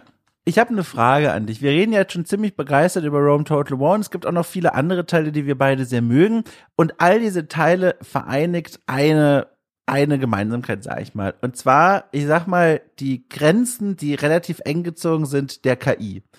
Ähm, wir alle, die ein Total War schon mal gespielt haben, werden folgende Szene kennen oder auch sogar nachts schweißgebadet davon aufwachen. Wir verteidigen eine Stadt in einer Belagerungsschlacht. Wir sortieren schön unsere Bogenschützen oben auf den Mauern. Wir stellen unsere Nahkämpfer an die Tore innen und an die Mauern, die vielleicht einbrechen werden unter dem gegnerischen Ansturm. Drücken auf den Alles klar, ich bin bereit Button und dann sehen wir, wie die gegnerische Armee ganz knapp in unsere Bogenschützenreichweite geht und dann offenbar vergisst, warum sie eigentlich heute Morgen aufgestanden ist und nichts mehr tut. Maximal vielleicht noch ein bisschen von links nach rechts läuft, aber all das während unsere Bogenschützen fröhlich drauf feuern und im Grunde so die Schlacht für uns gewinnen. Das ist ein Phänomen, das habe ich seit 2004 gefühlt in jedem Total War mindestens schon eine Stunde lang erlebt Und das ist so ein bisschen der Punkt, den ich gerade machen will. Die KI in dem Spiel immer mal wieder, gerade in Belagerungsschlachten berühmterweise, ein ganz schöner Aussetzer. Und da frage ich jetzt mal dich, ist das, ist das was, was dich aktiv gestört hat in der Vergangenheit und auch heute? Wie stehst du zu dieser also ja fast schon teilweise berüchtigten Total War KI? Äh, es kommt immer ein bisschen drauf an, in welchem Ausmaß das stattfindet. Ich erinnere mich an eine Szene von Total War Rome 2, wo ich halt wirklich eine Schlacht gewonnen habe, ähm, auch eine Belagerungsschlacht. Da war die Dummheit aber nicht, dass sie in Reichweite meiner Bogenschützen einfach gewartet haben. Da war die Dummheit, dass sie mit allem, was sie hatten, also wirklich allem, wie hunderttausende Soldaten, die sie dann angefangen haben, durch ein einzelnes Tor zu schicken. Ich habe dieses Tor gehalten ja, mit zwei genau. Speerkämpfern oder so und sie sind halt nur durch ja. dieses Tor gerannt. So, sie haben nicht versucht, die Mauern dann zu nehmen. Dann drückt die KI ja. dann eine Million Soldaten durch dieses Tor rein. Ja, das kenne ich auch. Ich habe von oben Pech regnen lassen und so ein bisschen geschossen und meine, meine genau. Speerkämpfer und habe so die ganze Schlacht gewonnen. Und sowas frustriert mich schon, weil ich will ja schon eine Herausforderung haben. Ich bin niemand von den Leuten, die die ganze Zeit äh, sich über jede kleinen Patzer der KI aufregen, weil ich bin so ein bisschen auf der Seite, ich habe ja das vorhin erwähnt, äh, dass eine der ganz großen Stärken von Total War ist oder eine der mhm. Fantasien, die es erfüllt, dass man sich fühlt wie ein überlegener, brillanter General. So. Und die, das Risiko, was man halt eingeht, wenn man die KI zu klug macht, ähm, dass dieses Gefühl droht irgendwann verlieren, also verloren zu gehen, weil eigentlich will man ja das Gefühl haben, smarter zu sein als die KI. Aber wenn KI halt wirklich ähm, intelligent ist und das leistet, was eine KI eigentlich leisten kann, dann wird es immer schwieriger, sie zu outsmarten, weil das ist ja eigentlich mhm. das, was du mhm. willst. Du willst ja, Schlachten werden ja nicht nur damit gewonnen, dass du halt die, also in manchen Fällen schon, aber nicht immer nur dadurch, dass du mehr Einheiten hast als der Gegner oder sie halt mit purer Masse erdrückst, sondern du bist dann ein geschickter Feldherr, wenn du es schaffst, durch, durch ähm, Hinterhalte und durch äh, List eine Schlacht zu gewinnen und dafür muss die KI halt sich auch reinlegen lassen. Ähm, ja. Und das ist halt immer schwierig. Es ist klar, es ist blöd, wenn sie halt wirklich komplett, also den Verstand verliert und sich halt einfach abschlachten lässt. Das, das mag ja. niemand. Aber sie dürfen auch nicht zu klug sein. Also oft habe ich das Gefühl, fordern Leute auch zu viel ähm, von der KI, weil ich glaube, sobald sie ähm, nicht mehr so ausrechenbar wäre, wie sie es teilweise ist, mhm. ähm, würde es auch viel von dem Reiz verlieren, sich wie ein überlegener Feldherr zu fühlen, weil ich weiß, also ich bin jetzt kein Militärgeschichtshistoriker, aber man muss halt auch mal legen, eigentlich ist ja die Art und Weise, wie wir in Total War Schlachten schlagen, ähm, wie macht das ja unfassbar privilegiert, weil ein echter antiker Feldherr hatte überhaupt nicht die Wahrnehmung, die wir haben in dieser mhm. Schlacht und ähm, hatte auch nicht den Erfahrungsschatz, den wir haben. Also allein zu wissen, wie man jemanden, wie man eine Armee in eine Falle lockt, ähm, ich glaube, das ist was, was viele Menschen der Antike auch erst sehr schwer äh, erfahren mussten, wie, wie so eine Schlacht ablaufen kann, was für Tricks mhm. der Feind auch einsetzen kann. Und ähm, ich glaube, gerade auch ganz berühmte Feldherren wie Caesar, die haben ja jetzt nicht in jeder Schlacht immer andere Strategien verwendet, sondern die hatten oft eine Strategie, die halt in jeder Schlacht funktioniert hat. Und damit ist ja fast schon ein bisschen gesagt, dass auch in der Realität manche Schlachten ausrechenbar waren, weil der Mensch sich eben auf eine gewisse Weise verhält. Und ähm, das konnte halt eben ausgenutzt werden von klugen Feldherren. Ja. Ja, ja. so ich, sehe ich das mit der KI. Ja, das ist ein wichtiger Punkt. Also man wünscht sich dann immer gerne, wird gerufen, die KI ist so doof, bitte macht sie klüger. Aber das sind auch die ersten Leute, die rufen werden, mein Gott, warum verliere ich denn jede Schlacht? Ja, weil die KI einfach halt super klug jetzt ist und einfach im Gegensatz zu Menschen keine Reaktionszeit mehr braucht, sondern im Idealfall ja dann, also im Idealfall für die KI die muss ja nicht nachdenken, sondern ist ja super schnell und effizient. Das heißt, das will ja auch niemand. Es geht also darum, eigentlich die KI angemessen doof oder angemessen klug zu machen. Daran scheitern manchmal die Total War Spiele und da bin ich dann auch ganz bei dir. Ist schon ein bisschen nervig, aber ganz ehrlich, und da oute ich mich jetzt so ein bisschen, ich kann beides machen. Also ich kann jetzt über ein Total War in einem Podcast kritisch sagen, die KI ist wirklich arg doof und das ist nicht befriedigend für eine taktische Herausforderung. Und dann ganz ehrlich, trotzdem es auch ein bisschen genießen zuzusehen, wie diese Elite-Armee des Gegners von meinen Bogenschützenbauern nach und nach zerrupft wird. Das ist ein Phänomen, das habe ich nur in dieser Spielereihe. Dieses fast schon dioramenartige, ich schaue, ich drehe die Kamera seitlich und gucke den Bogenschützen eineinhalb Stunden beim Laden und Schießen zu. Einfach nur, weil es irgendwie ein schöner Anblick ist. Ich weiß nicht, woran es liegt. Es ist, sind es die Animationen, sind es die Details, ist es die Befriedigung, so einen geschenkten Sieg zu bekommen, so ein bisschen das Äquivalent zum Cheesen in Dark Souls oder so das ist irgendwie etwas, was mich sehr glücklich macht. Wie gesagt, ich kann immer noch äh, als Kritiker sagen, ist doofe KI, das ist Quatsch, das sollte gepatcht werden, kann aber trotzdem gleichzeitig genießen, dieses Art von Cheesing. Ja, was ich mir wünschen würde, wäre, dass sie es öfters hinbekommen würden, die Intelligenz der KI an Schwierigkeitsgrade zu knüpfen, weil ja. mich nervt ungemein, dass die Schwierigkeitsgrade von Total War meistens sind, die KI flieht nicht so schnell oder sie macht mehr Schaden ja, ja, oder sie ja. auf der Kampagnenkarte, also absurd, was die KI für Vorteile hat manchmal. Und das nervt mich halt krass. Das ist einer der Gründe, warum ich fast nie auf einem hohen Schwierigkeitsgrad spiele, obwohl ich wirklich ein Total War Veteran bin. Also ich habe tausende Stunden in dieser Reihe. Ich spiele seit Rome 1 spiele ich Total War, aber ganz selten mal auf schwer oder auf sehr schwer.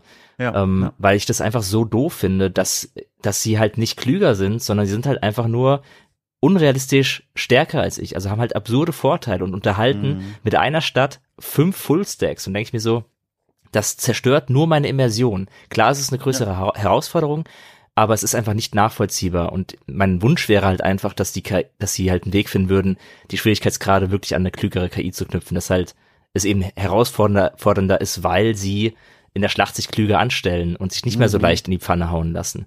Ähm, aber das machen sie halt leider nicht und das finde ich äh, sehr frustrierend und würde mir wünschen, dass sie da halt mal die Kurve kriegen würden. Ja, total. Da bin ich ganz bei dir. Äh, ich überlege gerade, es gibt ja noch einige andere Total Wars, über die wir bestimmt noch sprechen wollen. Wollen wir von hier aus einfach noch weitergehen zu anderen Perlen, sag ich mal, dieses Franchises, zu denen wir Worte zu verlieren haben? Äh, klar, wir können hingaloppieren, wo auch immer es dich trägt da sehe ich schon nämlich eins direkt. Vorher aber noch eines ganz kurz, äh, bei diesem Franchise und gerade auch bei, bei Rome Total War noch positiv hervorzuheben, der Soundtrack. Mhm. Das ist ein unglaublich eingängiger Soundtrack. Ich habe noch heute diese Frauenstimme im Ohr, die macht dieses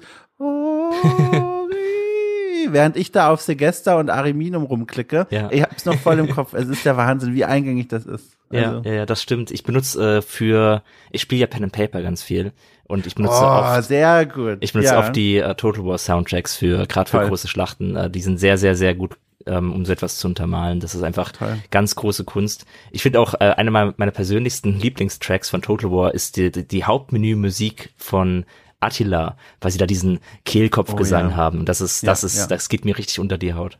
Ja, da gab's großartige Expansions, äh, zum einen Barbarian Invasion und Alexander. Alexander könnte man noch kurz hervorheben, das habe ich damals gekauft und war völlig begeistert, weil Alexander hat eine ganz besondere Mechanik, ist gerichtet an Alexander den Großen, also ist gerichtet an uns, aber orientiert sich am Leben und Schaffen, sage ich mal, von Alexander dem Großen, dem großmakedonischen Feldherrn der Antike. Ähm, also wir sind jetzt noch weit vor der Römischen Republik äh, und der hat ja bekanntlich nicht das längste Leben gehabt. Äh, und das ahmt das Spiel nach, indem es sagt, wir geben dir ein Zeitlimit, um Kleinasien, Indien und wenn du machst den Rest, wenn du magst den Rest der Welt mhm. zu erobern. Mhm. Und das fand ich war noch mal was ganz Eigenes. Ich fand ja. das nicht so nicht so toll, aber es war cool, wie sie die historischen Kapitel genutzt haben, um sich zu Spielmechaniken inspirieren zu lassen. Ja, manchmal experimentieren sie da so ein bisschen, was so ja. Storytelling angeht in Total War. Das ist ein, auch ein Wunderpunkt manchmal, weil sie ähm, sehr oft versuchen, irgendwie Storytelling in ihre Spiele reinzubekommen. Und ja. zuletzt bei Warhammer 3 war das dann ganz, ganz schlimm, weil sie ja. die Story-Kampagne hatten, ähm, die im Grunde cool war und eine coole Mechanik hatte, aber dann vergessen haben, eine Sandbox einzubauen und dann sind ihnen halt die Total War Fans aufs Dach gestiegen. Furchtbar. Weil, also, weil so, sehr man Stories mag, Sandbox ist halt das Herz von Total War. Eben, also wie, wie kann man so an der Community vorbei entwickeln? Ich verstehe es nicht, aber dazu wahrscheinlich nachher noch mehr. Ähm, ich würde vorschlagen, weil da gibt's vor allem eine Sache, die ich hervorheben möchte bei folgendem Spiel. Wir reden mal ganz kurz zumindest über Medieval 2 Total War. Das ist das Spiel, was tatsächlich 2006 nach Rome Total War erschienen ist. Und ich finde, man kann es eigentlich kaum glauben, weil Medieval 2 sieht unfassbar moderner und irgendwie komplexer und besser nochmal aus als ein Rome Total War. Basiert erstaunlicherweise auf derselben Engine. Ihr habt nochmal nachgeguckt, äh, aus, auf der Total War Engine 2, wen es interessiert. Ähm, und das ist ein Spiel, das verfrachtet das identische Spielprinzip äh, von Rome Total War ins europäische Mittelalter. Und das war, glaube ich, also nochmal eines, da habe ich auch hunderte Stunden drinnen versunken, weil man hier noch mal ein bisschen interessanter und krasser unterschiedliche ich sag mal, Armeen und Kulturen aufeinanderprallen lassen konnte. Also alleine, wenn ich über die Feldzüge nachdenke, mit diesen schweren Rittern bei Jerusalem und Nachbarschaft rumzureiten, beeindruckend. Oder mit, also mein Lieblingsschauplatz war da immer äh, als Highlander, als Schotten gegen die englischen Langbogenarmeen anzukämpfen. Also wirklich, wenn da die Soldaten oder die, die Truppen da mit ihrem Kilt und den bemalten Gesichtern und den roten Haaren aufgetaucht sind, Gänsehaut einfach. Da saß ich im Kilt selber vom PC. Das waren echt starke Bilder, die auch wieder, und da kommen wir zum Anfang unseres Podcasts, Bilder auch zitieren, die man auch aus Filmen schon kennt. Also ja. ne, äh, hier wir äh, Kingdom of Heaven, ein fan fantastischer Film mit Qui-Gon Jinn in einer der Rollen übrigens. Qui-Gon ähm, ja. ja. Oder Braveheart, also äh, da sind ganz viele Zitate drin, einfach toll. Und da gibt's eine ein Feature, das hat dieses Spiel gehabt und einige der kommenden Spiele auch noch, wurde aber leider wieder aufgegeben und da war ich großer Fan von und zwar äh, Kill-Animationen der einzelnen Einheiten. Das war der absolute Knaller. Das heißt, in der Welt von Rome Total War muss man sich vorstellen, zwei Polygone unterschiedlicher Fraktionen stehen sich gegenüber und hauen sie auf den Kopf und dann fällt eine um und ist tot. Aber in Medieval 2 Total War ein Kampf, ein Tanz, möchte ich sagen, um Leben und Tod. Es gibt eine absurde Vielzahl von Motion Capture aufgenommenen Animationen, die die Soldaten da ablaufen. Da gibt es Zweikämpfe, es gibt Kopfnüsse, es gibt Tritte in die Nüsse, es gibt alle möglichen, es gibt sogar Mods, die dann Körperteile amputieren lassen. Also hochdramatische Szenen auf dem Schlachtfeld. Ich habe da so gerne einfach nur zugesehen, wie diese Soldaten gegeneinander kämpfen. Ja, das ist eines der besten Features, dem ich auch bis heute nachtraue. Also sie hatten ja diese Tötungsanimation bis Empire, glaube ich. Ja. Bis dann halt Warhammer rauskam, wo ich verstehe, ja. warum sie es weggelassen haben, weil ja. der, der bei Warhammer war dann halt, ähm, versuch mal Animationen zu finden für Speerkämpfer mit Schild, kämpft gegen Mensch mit Speer, aber auch ja. gegen Zwerg mit Speer und gegen Troll mit Speer und gegen Dunkelelf mit Speer. Irgendwann bist du da wahnsinnig. Bei den Monstern haben sie die Animationen tatsächlich drin gelassen, ne? Bei den großen Bestien, die haben eigene Animationen, aber die kleinen Soldaten eben nicht mehr. Ja, aber sie ja. nutzen es aber auch nicht mehr jetzt bei Spielen, wo sie es wieder machen könnten weil Three Kingdoms ja, hatte ja. keine, äh, Troy hatte keine und ja, das waren ja die beiden ähm, Spiele mhm. seit seit Warhammer, wo man eigentlich gesagt hätte, die hätten eigentlich welche haben können, ähm, haben sie aber nicht gehabt und das finde ich bis heute sehr sehr schade, weil diese Animationen ultra cool waren. Also das ist halt dann, das ist dann nochmal eine andere Ebene. Total War ist auf so vielen Ebenen einfach ein, ein Schauplatz für dich, wo du die Sachen ja. angucken kannst, sei es weit rausgezoomt, dir anzugucken, wie die ganzen Einheitenverbände sich bewegen, sei es so auf mittelhohem Zoom zu gucken, ähm, wie Kavallerie aufeinander prallt und wie mehrere Masseneinheiten Einheiten aufeinander prallen oder auch ganz nah reingezoomt dann zu sehen, wie die einzelne, der individuelle Soldat einfach gegen einen anderen Mann kämpft, so wirklich so Auge in Auge auf dem, auf dem Schlachtfeld. Das ist halt auf so vielen Ebenen ein, ein Spiel, das eben diese Schauwerte bietet, was du ja auch vorhin schon meintest, dass man da einfach super gerne zuguckt. Also du hast schon beschrieben, die Gründe, warum das wahrscheinlich weggefallen ist. Es ist halt auch wahnsinnig, glaube ich, aufwendig und, und intensiv, was Zeit und Arbeitskraft angeht und Geld natürlich auch, all das aufzunehmen und aufeinander abzustimmen. Ich glaube, es gibt eigentlich nur eine aus dem Spiel heraus noch, äh, vielleicht noch zu ergänzende Erklärung, warum das weggelassen wurde, aber eigentlich ist es Quatsch, ehrlich gesagt. Ähm, man könnte nämlich noch sagen, naja, für unsere E-Sports-Community, die Online-Matches gegeneinander spielt. Die wollen natürlich berechenbare Verhältnisse haben und diese Kill-Animationen sind unterschiedlich lang und ich kann mir vorstellen, dass das für so einen Zufallseffekt sorgt, wenn zwei Armeen aufeinandertreffen, dass immer ein bisschen unterschiedliche Ergebnisse rauskommen, weil die Animationen unterschiedlich lang sind. Aber ganz ehrlich, die E-Sport-Community von Total War, also da ist ja da ist in der E-Sport-Community von Tetris mehr los. Und ja. wahrscheinlich ist da sogar richtig viel los, aber also jetzt zeig mir doch mal die, die Twitch-Events von Total War, wie sie da gegeneinander antreten. Ja, aber trotzdem äh, stecken sie da auch bis heute sehr, sehr viel ja. Energie rein, Sachen zu balancen. Also ich bin ja. gar kein so großer Fan von Balancing in Total War, weil ich es halt meistens alleine spiele und ich sage, ja. ja. okay, na gut, klar, vielleicht ist es halt einfach leichter mit den Römern die Welt zu erobern, als mit den Galliern. Ist vielleicht historisch sogar sehr akkurat, das so zu machen. Ähm, aber dann wollen sie halt immer alles ausbalancen und das ist dann anstrengend teilweise. Man denkt, okay, jetzt mhm. wurden hier halt irgendwie Entscheidungen gefolgt, ge, äh, gefällt, Designentscheidungen, die vielleicht aus einer Balancing-Sicht Sinn ergeben, aber mir so ein bisschen den Spaß in der Sache nehmen, weil einfach ich, ich halt eben Schaueffekte will. Ich will halt, ich will ein bisschen äh, Drama haben in meinen Schlachten und ja. ich will auch mal Zufall haben und ich will tolle Sachen ja. erleben und ich will einfach nur halt meinen Spaß haben mit diesem Spiel und zu sehr alles ausrechenbar zu machen, ist halt irgendwann langweilig. Also sobald etwas zu ausrechenbar wird, auch wenn das die E-Sport-Community vielleicht braucht oder zumindest die ja. Multiplayer-Community, weil ich glaube, E-Sport ist echt tot bei Total War, ähm, ja, ja. wird es halt irgendwann frustrieren. Und ich weiß, dass sie teilweise da auch unter unterscheiden, also halt Balance-Änderungen am Multiplayer vornehmen, mhm. der, der im Singleplayer dann äh, nicht so ist. Aber ja, ähm, ich würde mir wünschen, sie würden da nicht so viel Zeit reinstecken und einfach mehr Zeit dafür in äh, coole Kampfanimationen stecken. Und für mich muss ich auch sagen, wenn ich so nochmal über die Chronik des Franchises gucke, war dann ganz lange Zeit Medieval 2 wirklich der Höhepunkt von dem, was mir da in diesem Franchise angeboten wurde. Wie gesagt, europäisches Mittelalter, super cool, diese Killing-Animation, wahnsinniges Auge fürs Detail, toll, äh, die, die Burgen zu verteidigen, die Städte, dann diese Schlachten zwischen den sehr unterschiedlichen Kulturen. Ich erinnere mich auch zum Beispiel an Szenen, wenn hier, wenn der, wenn der Deutschorden kämpft gegen, gegen, gegen, äh, gegen Ruß oder was, also die wirklich völlig unterschiedlich aussehen. So ein bisschen der Effekt, den man später auch bei Warhammer haben wird. Ganz unterschiedliche Fraktionen, die aufeinandertreffen, gefüllt, also bis zum Rand mit Geschichte. Auch oft werden historische Ereignisse im Spiel mit so Kurzmeldungen zitiert oder da gibt es Events, die sich darauf beziehen. Das waren für mich wirklich ganz lange Zeit die Höhepunkte. Und dann nach Medieval 2 Total War kam so das erste Mal ein Spiel, wo ich davor saß, so ein bisschen am Kopf kratzend und mir dachte, also ich, ich sehe schon, ich glaube, das könnte richtig cool sein, aber es ist ganz schöner Crap. Äh, weißt du, welches ich meine? Du meinst Empire? Es ist Empire. Es ist Empire Total War, Fabiano. Ja. Was machen wir denn damit? Also ich, vielleicht sehe ich das sogar anders als du. Oh, wirklich? Ich habe letzt, okay. ich hab letztens Empire installiert. Also ich habe kein, kein, kein Scheiß, ich habe vor ein paar Tagen Empire installiert, weil ich wieder Bock drauf hatte. Ähm, ich dreh durch. Okay, da, da müssen wir die Leute kurz aufklären. Kannst du mal für die Leute umreißen, Empire Total War erschien im Jahr 2009. Was ist das? Also was ist der Unterschied zu den Spielen, die wir jetzt davor hatten und warum habe ich mich am Kopf gekratzt, Fabian? Äh, der Unterschied ist, dass Empire, also es, sie setzen im Prinzip ihre Chronologie fort und reisen vom Mittelalter in, in die äh, Neuzeit und ja, in den, die Zeit des Imperialismus, daher der Name.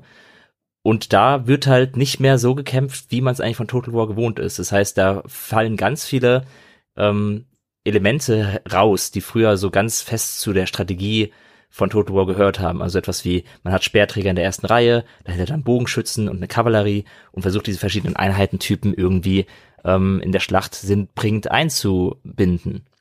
Und Empire hat halt dann, äh, dadurch, dass es halt eben in der Neuzeit spielt, seine Musketenschützen und äh, und Vorderlader und man hat dann Schlachtreihen, die halt einfach nur aus Hunderten und Hunderten Musket Musketieren bestehen, die eben ihre Gewehre nach vorne halten und dann der ähm, ja die Schlachtreihen sich ewig lange beschießen und noch ein paar Kanonen und ein bisschen Kavallerie und das ist halt war glaube ich vielen zu statisch und hat zu wenig Total War ähm, Strategiegefühl.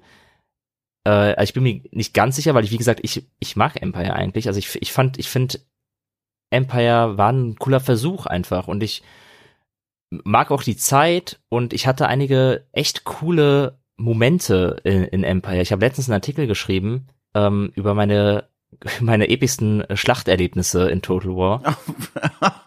Sehr spezifisch, aber ähm, und und da war auf dem ersten Platz eine Schlacht aus Napoleon Total War, was ja dann oh das oh, ja. Add-on war für Empire weil äh, das hat halt eine lustige Story gehabt, weil das ging im Grunde darum, dass ich halt eine, als als die Preußen eine Schlacht gegen Napoleon geschlagen habe und Napoleon kam selbst als Verstärkung auf die aufs Schlachtfeld, aber er war nicht lange da. Es hat 15 Sekunden oder so gedauert, dann wurde er wirklich also komplett zufällig, es war nicht geplant, wurde Napoleon von einer Kanone von mir direkt getroffen. Es war ein direkter Treffer auf den General Napoleon, der sofort gestorben ist und nach fünf Sekunden aus der Schlacht war.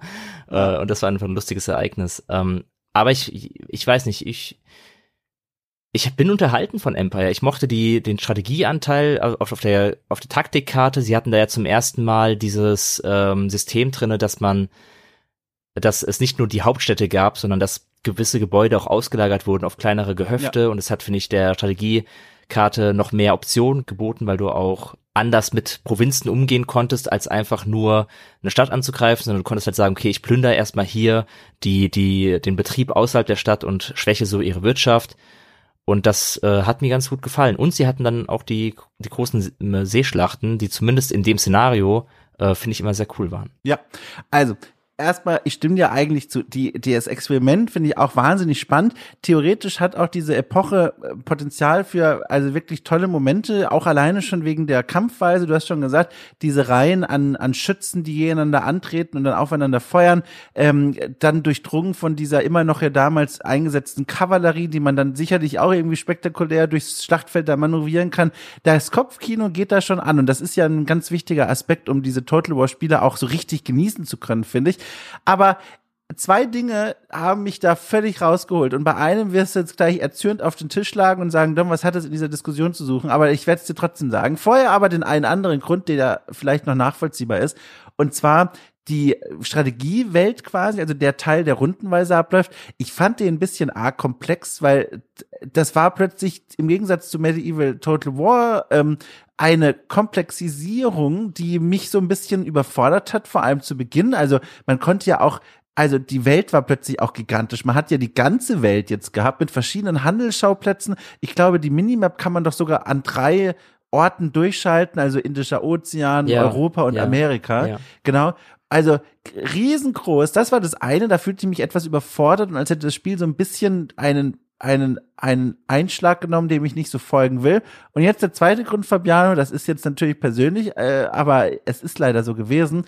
Mein PC war zu schlecht für Empire Total ich, ich konnte die Schlachten nicht spielen und das Problem ist halt, wenn du 50, also, oder sagen wir 500 Germanen gegen 500 Römer kämpfen lässt, dann rendert die Grafikkarte Schilder, Schwerte und Tschüss. Yeah. Aber bei Empire Total War, wenn 500 äh, Musketen gegen 500 Musketen antreten, muss die Grafikkarte des Jahres 2000, Moment, des Jahres 2000 und neun, neun ähm, 1000 Musketen Rauch rendern. Ja. Und das hat meine Maschine nicht hingekriegt. Und das ist jetzt natürlich ein Quatschpunkt für eine Kritik eigentlich, aber das ist der Grund, warum ich persönlich nie Zugang zu diesem Spiel gefunden habe. Ich habe es nicht ordentlich spielen können. Es war ein Ruckelfest vor dem Herrn. Da habe ich mir gedacht, na gut, dann spiele ich nur den Strategieteil und, ja. und lasse den Rest random auswürfeln. Ja, gut, und selbst die Strategiekarte, ohne Witz, selbst die Strategiekarte, die war anspruchsvoll zu rendern damals. Ich habe das nicht leisten können mit meiner Maschine. Deswegen fiel das Ding so ein bisschen hinten raus. Ah, das ist, das ist halt, das Twist. ist sehr schade. Ja, ein kleiner Twist. äh, aber ja, also muss man halt sagen, das spricht aber wieder für die These, die wir vorher hatten, dass Total War eben auch ein Zuguckthema ist. Und das war ja. äh, auch Empire. Es war ein, ein Zuguckspiel. Also das ja. war schon beeindruckend zu sehen, wenn da diese Musketenreihen gefeuert haben und dann die ganze, die ganze Karte im Prinzip eingehüllt war vom Rauch der Musketen. Und dahinter aber auf dem Hügel waren noch die, äh, die Kanonenstellungen, die dann auch gefeuert haben. Das war schon ja. beeindruckend. Ja.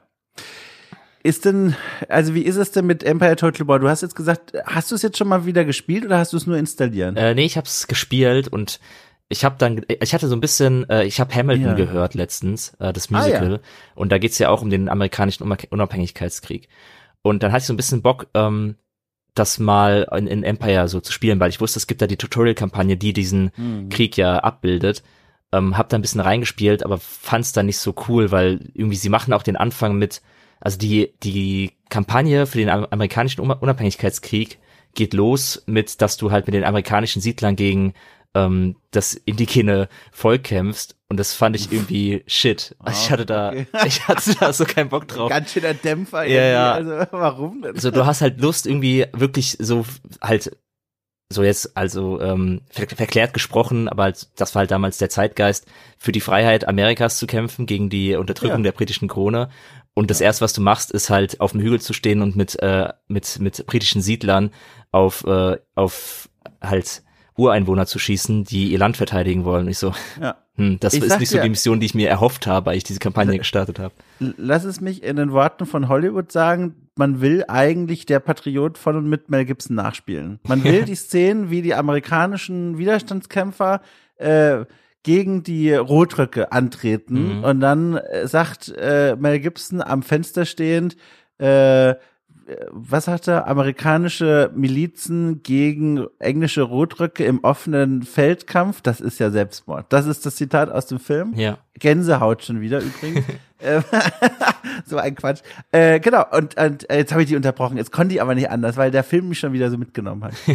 ich war ähm, ich war nicht auch fertig. Äh, ich glaube, bei der Patriot so, okay. gab es ja auch große, gab es da nicht sogar, sogar auch eine große Seeschlacht dann irgendwann, die so Uh, oder, oder nee, ah nee, ich, ich hab's gerade mit Master und Commander verwechselt. Master und ja, Commander, ja. ne, das ist nochmal was anderes. Ja. Nee, Mel Gibson blieb an Land und äh, also das war auch ein, also Mel Gibson zweifelhafte Figur, aber der Film, also auch zweifelhaft, aber als Teenager schon ganz geil, wenn man das sich so anguckt, da diese Massenschlachten Wahnsinn. Ja. Ähm, ja, also Empire Total War ist bei mir so ein bisschen hinten rausgefallen. Also da, ich mich hätte jetzt noch interessiert, wie gesagt, wie das so für dich jetzt war, da jetzt heute noch mal reinzuspielen, aber offenbar lange hat es sich nicht gehalten. Nee, ich glaube, also ich werde es auf jeden Fall noch mal spielen demnächst und dann lasse ich die Kampagne ja. einfach sein und spiele wieder die die Sandbox.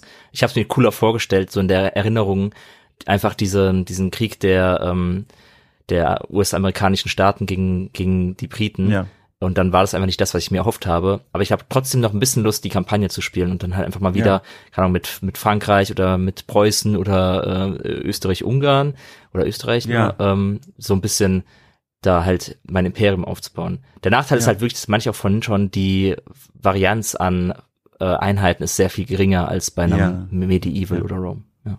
ja. Oder bei einem Warhammer. Und auf das können wir so, also ganz langsam mal zusteuern als, als Zielfranchise in der Ferne. Vorher aber noch auf dem Weg dorthin. Wir haben jetzt noch einige Titel vor uns, äh, die äh, quasi bis äh, 2016 erschienen sind. Also 2016 erschien dann Total War Warhammer, das erste tatsächlich Fantasy-Spiel aus dieser Reihe. Ähm, Gibt denn da eins, was du noch mal gerne gesondert besprechen willst? Also da erschien dann zum Beispiel Total War Shogun 2, mhm. Total War Rome 2, Total War Attila. Das sind die Spiele, die wir jetzt noch dazwischen haben. Ja, äh, echt, ich wusste gar nicht mehr, dass Warhammer erst nach Rome 2 kam. Ich dachte, das wäre schon. Tatsächlich, ja. Ich habe es hier gerade vor mir. Also Warhammer 2016 und Rome 2 2013. Ja, Alter, Rome 2 ist alt. Mir kommt es echt vor, als wäre das gestern gewesen. Alt und Oll übrigens. Ich äh, war sehr enttäuscht von diesem Spiel. Das hatte ja einen der schlimmsten Launches in der Franchise-Geschichte. Ja. KI, Murks, Technik, ja, ja, Murks, äh, völlig also kaputte Spielsysteme, überkomplex und trotzdem doof. Ähm, da war ich also mächtig enttäuscht. Hm. Ja, das stimmt. Das war ich auch noch, dass da vor allem die KI echt krasse Probleme gemacht hat, sowohl ja. in der Schlacht als auch auf der Strategiekarte. Ja. Äh, ich konnte mich dann trotzdem damit anfreunden, einfach weil ich so noch nostalgische Gefühle für ein antikes ja. Total War hatte und dann auch wieder Lust hatte mit äh, meinen Römern die die Welt zu erobern und sie hatten ein paar coole, finde ich, Mechaniken, weil sie hatten ja dann die Seeschlachten übernommen aus ja. Empire, was ja, halt nicht so gut funktioniert hat bei Rome, weil sie halt echt lahm waren einfach bei, ja. bei Rome, ähm, weil halt es ist halt einfach weniger cool mit mit den klassischen römischen äh, Triemen oder wie sie heißen anzu, anzufahren und dann halt auf Rammen zu setzen oder Wurfspeere zu schleudern, anstatt halt eine Breitseite abzufeuern aus einem ja. Schiff des 19. Jahrhunderts. Das ist halt schon mal nochmal deutlich cooler. Deswegen waren die Seeschlachten zwar cool, dass sie da waren, aber ich glaube, ich habe davon die meisten sowieso dann äh, simulieren lassen, weil das war nicht so cool wie bei Empire. Nee. Aber was halt cool war, sie hatten zum ersten Mal, das gab es bei Empire nämlich auch nicht, sie hatten eine Kombination aus See- und Landschlachten. Und das fand ich cool. Also mhm. es gab ja mhm. manche, manche Maps, da konntest du ähm, dann Schiffe anfahren lassen und die konnten dann an, am Strand anlegen. Es war immer ein bisschen clunky, weil in der Regel war es so, dass die Einheiten aus dem Schiff zu lange gebraucht haben, um irgendwie in die Schlacht einzugreifen.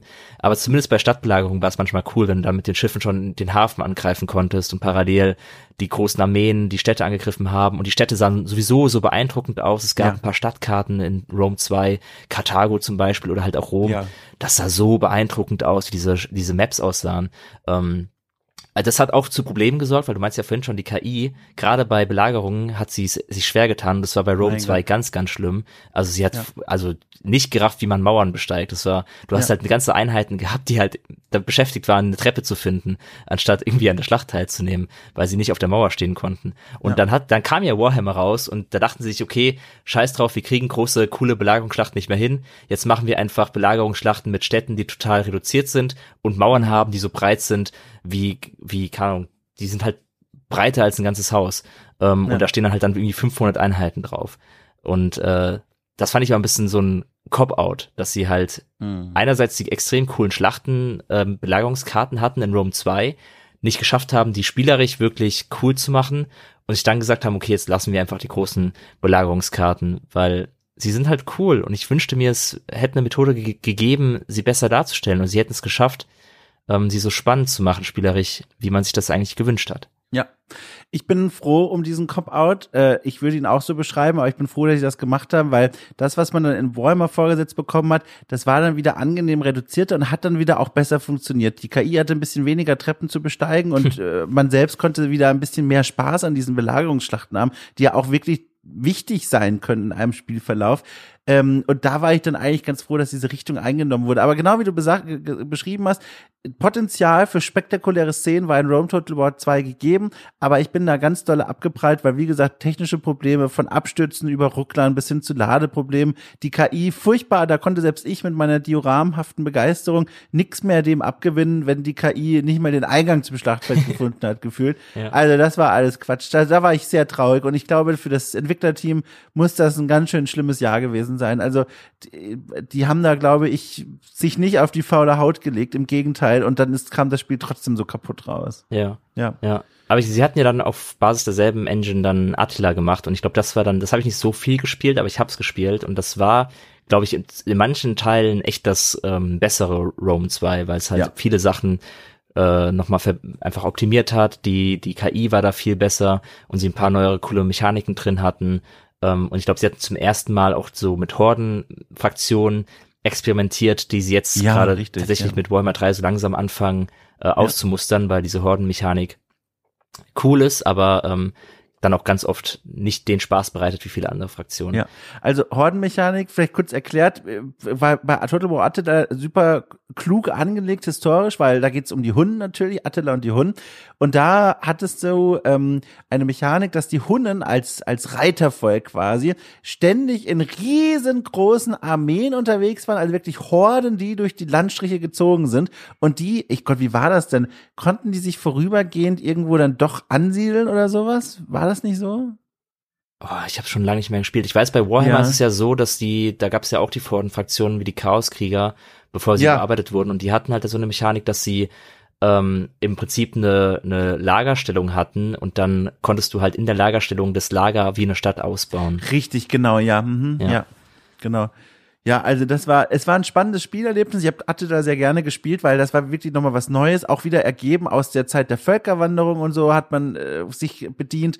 Das war wieder toll, mit West- und Ostgoten da rumzulaufen und dann zu sehen, quasi wirklich am Horizont der Weltkarte, wie diese gigantischen Horden auftauchen und du wie in der Geschichte damals gezwungen warst, mit denen zu verhandeln oder abzuhauen.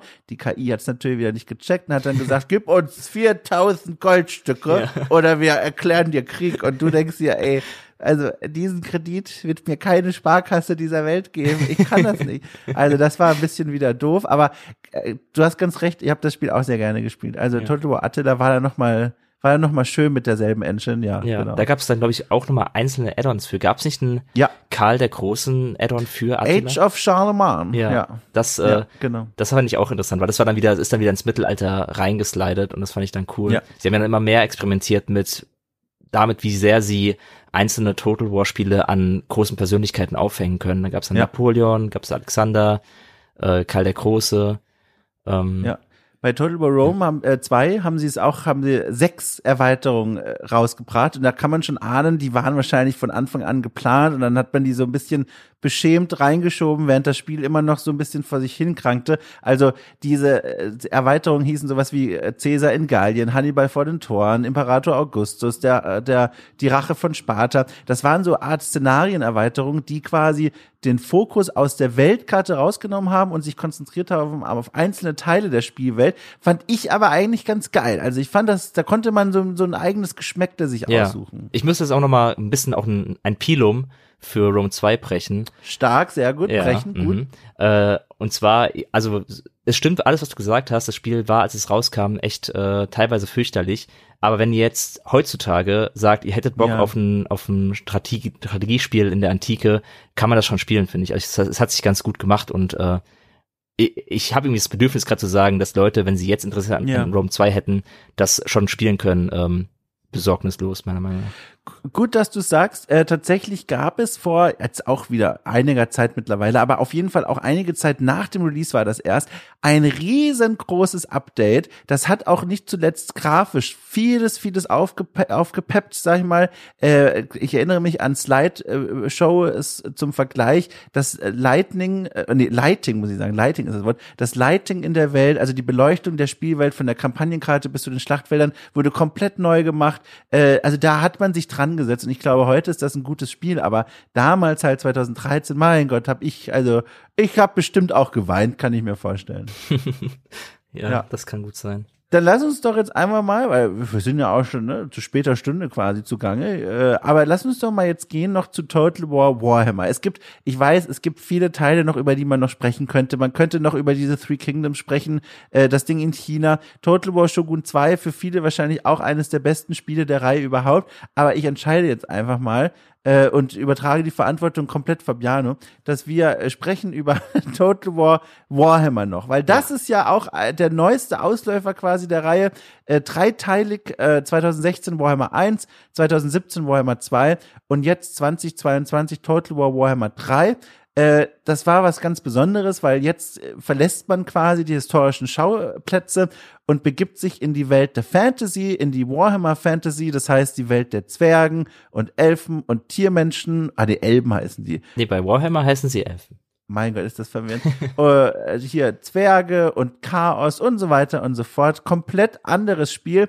Und ich muss sagen, Fabiano, um es direkt mal einzuleiten, ich war trotz meiner intensiven und leidenschaftlichen Tabletop-Vergangenheit, in der ich auch Warhammer gespielt habe, ähm, sehr skeptisch, weil Total War war immer das Historien-Franchise, natürlich, aber hat da auch gut funktioniert, finde ich, oder fand ich. Und ich war sehr skeptisch. Und dann habe ich zum ersten Mal Total War Warhammer gespielt und sah da plötzlich statt Legionären und äh, Galliern äh, die fiesesten und ekligsten Kreaturen der Fantasy-Welt über meine Schlachtfelder kräuchen und dachte mir, das ist ja genial. Mhm. Bei mir kam Total War so ein bisschen Full Circle, als Warhammer angekündigt wurde. Weil ich habe ja schon gesagt, so das hat mich gekriegt, weil ich Herr der Ringe mochte. Und ich mhm. mochte die coolen großen Belagerungsschlachten und dachte mir so, cool, äh, jetzt habe ich das mit Geschichte. Aber ich habe ja immer so ein bisschen drauf geschielt, so was denn wäre, wenn man ein äh, Herr der Ringe Total War hätte. Und da gab es ja auch einige Mods, also für Medieval gab's The Third Age Total War, ähm, was halt wirklich eine Richtig, riesige ja. Total Conversion war für ähm, Medi Medieval 2, das ähm, eben ganz Mittelerde spielbar gemacht hat. Und dann wurde Warhammer angekündigt und mein erster Gedanke war, mega geil, da kann ja eine richtig geile Mod für Herr der Ringe zugemacht werden.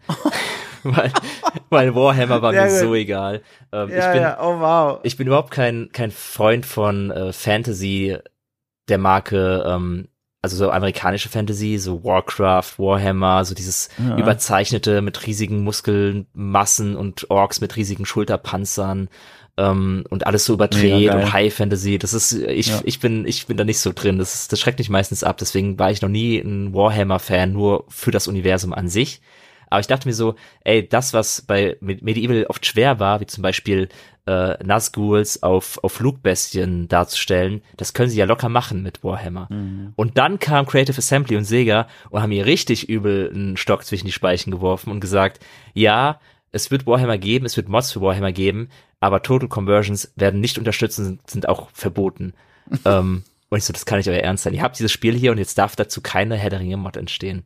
Ja. Ähm, und da war ich schon ein bisschen angefressen, aber ich war trotzdem Total War Fan und dachte mir so, okay, wenn ich schon kein Herr der Ringe krieg, dann kriege ich wenigstens ein Fantasy Total War und kann mir einfach vorstellen, dass es ist wie Herr der Ringe. und hab's dann und wollte es dann spielen und hab's auch gespielt und war erst so ein bisschen äh, nicht so begeistert davon, weil mir die Schlachten irgendwie zu schnell vorbei waren und alles so ja. durch drunter und drüber ging und ich mit dem Magiesystem nicht klarkam.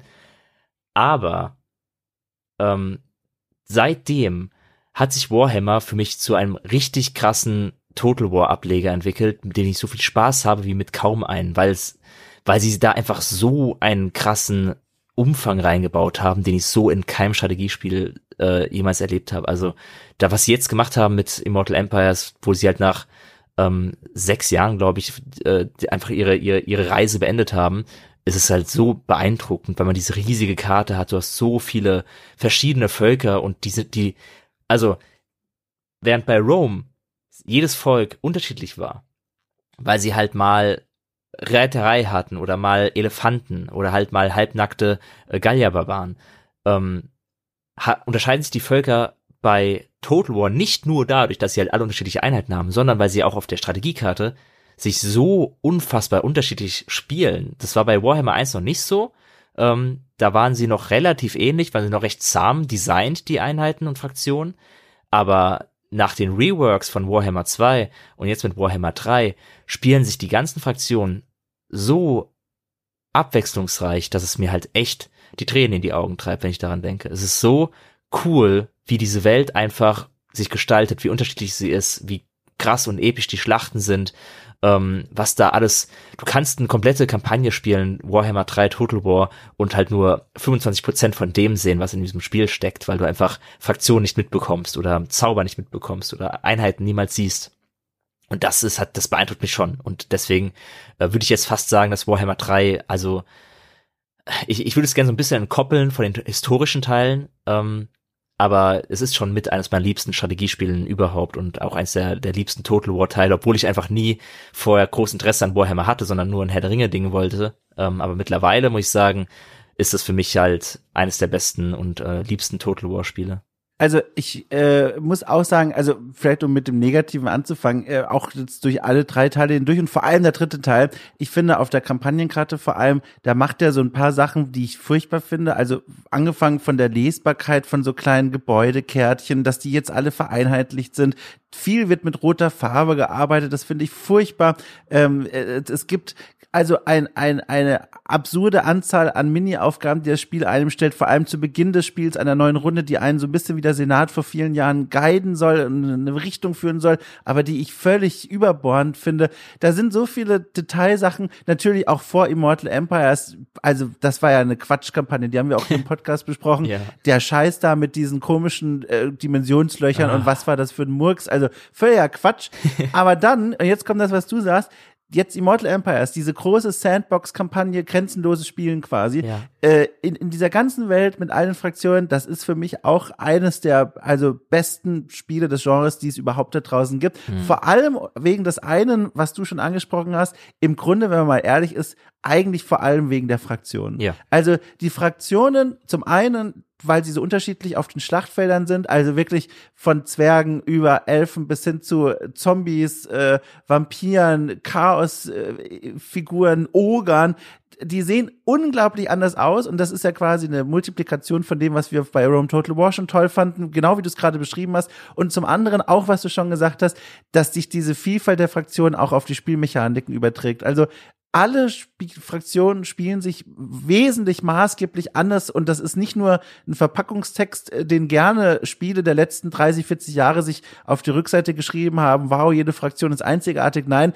die sind hier wirklich einzigartig. Ein Beispiel, einfach, man könnte sich jetzt hier endlos verlieren, aber nur ein Beispiel. Ich spiele momentan sehr gerne eine der neuen Fraktionen, die Oga. Mhm. Das sind die riesen Fleischklöpse in dieser Welt, die eine besondere Mechanik haben, wie alle anderen ja auch. Und ihre Mechanik ist, die müssen regelmäßig Fleisch fressen. Und die kommen an Fleisch, indem sie Schlachten schlagen und dann quasi ihre Opfer auffressen. Und da kommt es aus dieser Mechanik heraus zu Situationen, die aus einer strategischen Perspektive wahnsinnig spannend sind. Ich erinnere mich an Stadtbelagerungen, die ich abbrechen musste, weil meine Armee zu hungrig wurde, um die Belagerung auszuhalten. Das heißt, ja. ich musste dann die Stadt verlassen quasi, den Belagerungsring und in die umliegenden Lande ziehen und die plündern, um an Fleisch zu kommen, um dann zur Stadt zurückzuziehen. Und das ist wahnsinniges, äh, um bei dem Bild zu bleiben, äh, Futter für ähm, das Kopfkino, was da angeht, mhm. weil so stelle ich mir auch eine Oger-Armee vor. Die sitzt nicht geduldig von der, von der Stadt und wartet, bis sie da drin Hunger bekommen. Nee, die sagen irgendwann, jetzt haben wir Hunger und wir hauen jetzt ab und holen uns die Schafe von der Farm nebenan. Und das ist so, das das transportiert so schön die Lore dieser Völker und, äh, und ergibt auch spielmechanisch spannende Entscheidungsmomente. Das macht einen wahnwitzigen Spaß. Und das ist, wie gesagt, jetzt bei Total War Warhammer 3, das Spiel hat viele Detailprobleme, finde ich, aber diese Fantasie der Immortal Empire Kampagne, dieses Sand Sandbox-Modus, das ist einfach, finde ich, eigentlich bisher die Krönung von dem gesamten Total War Franchise. Ohne Witz. Ja, auf jeden Fall. Vor allem, sie haben ja auch da so ein bisschen ähm, dieses moderne Spieleentwicklungsding sie ja. aufgegriffen mit, mit Games as a Service, was ja, ja, ganz lange so ein ganz großes Schreckgespenst war, gerade bei alten Fans, äh, alten Gamern oder ähm, mhm. halt, halt Leuten, die halt schon sehr lange dabei sind, ähm, weil es auch oft schlecht gemacht wurde, seien wir ehrlich. Also die, da wurde mhm. ja Games as a Service hat ja, war ja dann gleichbedeutend mit wir liefern am Anfang sehr, sehr wenig Content und äh, gängeln euch irgendwie dazu, Abos abzuschließen oder irgendwelche Sachen ja. zu kaufen oder ähm, haben irgendwelche halbgaren äh, Verbesserungen, die wir im Laufe eines der Lebenszeit irgendwie nachreichen und gehen an den Start mit, wir wollen dieses Spiel zehn Jahre unterstützen, aber schaffen es keine zwei. Und äh, das ist ja, hat sich ja so ein bisschen entwickelt und Warhammer macht es halt einfach brillant, weil sie halt dadurch, ja. dass sie eben diese drei Teile haben, die man dann zu einem Teil verschmelzen kann und der zweite Teil ja auch mit absurd guten DLCs untermauert wurde, also was da für Fraktionen hinterherkamen, mit den Gruftkönigen, ja. äh, die, die, die untoten Vampirküste, die Geisterpiraten, was da für geile DLCs einfach nachkamen, für die man halt einfach auch dann gerne Geld ausgibt, weil sie ja. das Spiel, äh, die Spielerfahrung bereichern. Und ähm, jetzt eben kann man die ganzen Früchte ernten, weil dadurch, dass sie halt das als so ein Service-Game ausgelegt haben und dieses dann halt erweitert haben mit großen Teilen, die man zusammenlegen konnte, hat man jetzt halt ein riesiges Spiel. Es ist halt ein riesiges, gewaltiges Spiel, in dem alles drinsteckt. So, so ja. einen Umfang kriegst du halt nicht zusammen, äh, wenn du traditionell ein Spiel entwickelst. Also niemand hätte sagen können, ja, jetzt lass mal hier Warhammer Total War machen und dann am Ende ist Warhammer 3 da. Ähm, ja. Das das hättest du nicht hingekriegt. Du musst es so machen, wie sie es getan haben, mit dieser langjährigen Unterstützung und DLCs und großen Teilen, die dann zusammenfallen, um halt einen Umfang zu haben, der seinesgleichen sucht. Das ist halt unerreicht äh, bis, bis dato, sowohl für Total ja. War als auch alle anderen Strategiespiele. Wie sollen sie da mithalten, was da gemacht wurde? Ja, das ist jetzt wirklich ein, ein Lonesome Cowboy auf seinem Chaos-Dämon, der, der den Untergang, äh, Weltuntergang, oh Gott, in den Weltuntergang reitet. Das ist aber eigentlich ein ganz schönes Bild. Ähm, äh, wie gesagt, das ist für mich jetzt wirklich das Spiel, das auf dem Thron dieses Genres sitzt und da wahrscheinlich auch eine ganze Weile sitzen wird, außer Fabiano. Und da können wir so, so einen kleinen Ausblick dran schließen. Sie machen eines und beginnen nochmal einen neuen Unterarm oder Seitenarm des Franchises und zwar starten die Reihe Total War Warhammer 40k. Das wäre ohne Witz der absolute Knaller. Also für diejenigen, die es nicht kennen, das ist quasi Warhammer im, im Weltraum, in der fernen Zukunft. Wahnsinnig düstere Welt und hear me out. Äh, Latein für bleib geduldig und, und bleibe noch kurz. Ich, das lohnt sich. Ähm, ich glaube, das wäre richtig geil. Weil Empire, äh, Quatsch, weil ich sag schon im Geiste Empire, äh, Total War Warhammer 40k würde nochmal Dinge zusammenbringen, die vorher so nicht existiert haben. Und zwar zum einen die völlig absurden Fraktionen und ihre Unterschiede, die man jetzt auch schon aus Warhammer kennt. Chaos, Ultramarines, die verschiedenen Ordenskrieger, die ganzen Dämonen und Alienarten und das dann gepaart nicht nur mit Nahkampf, sondern auch mit Fernkampf, weil der spielt ja in dieser Welt auch eine große Rolle.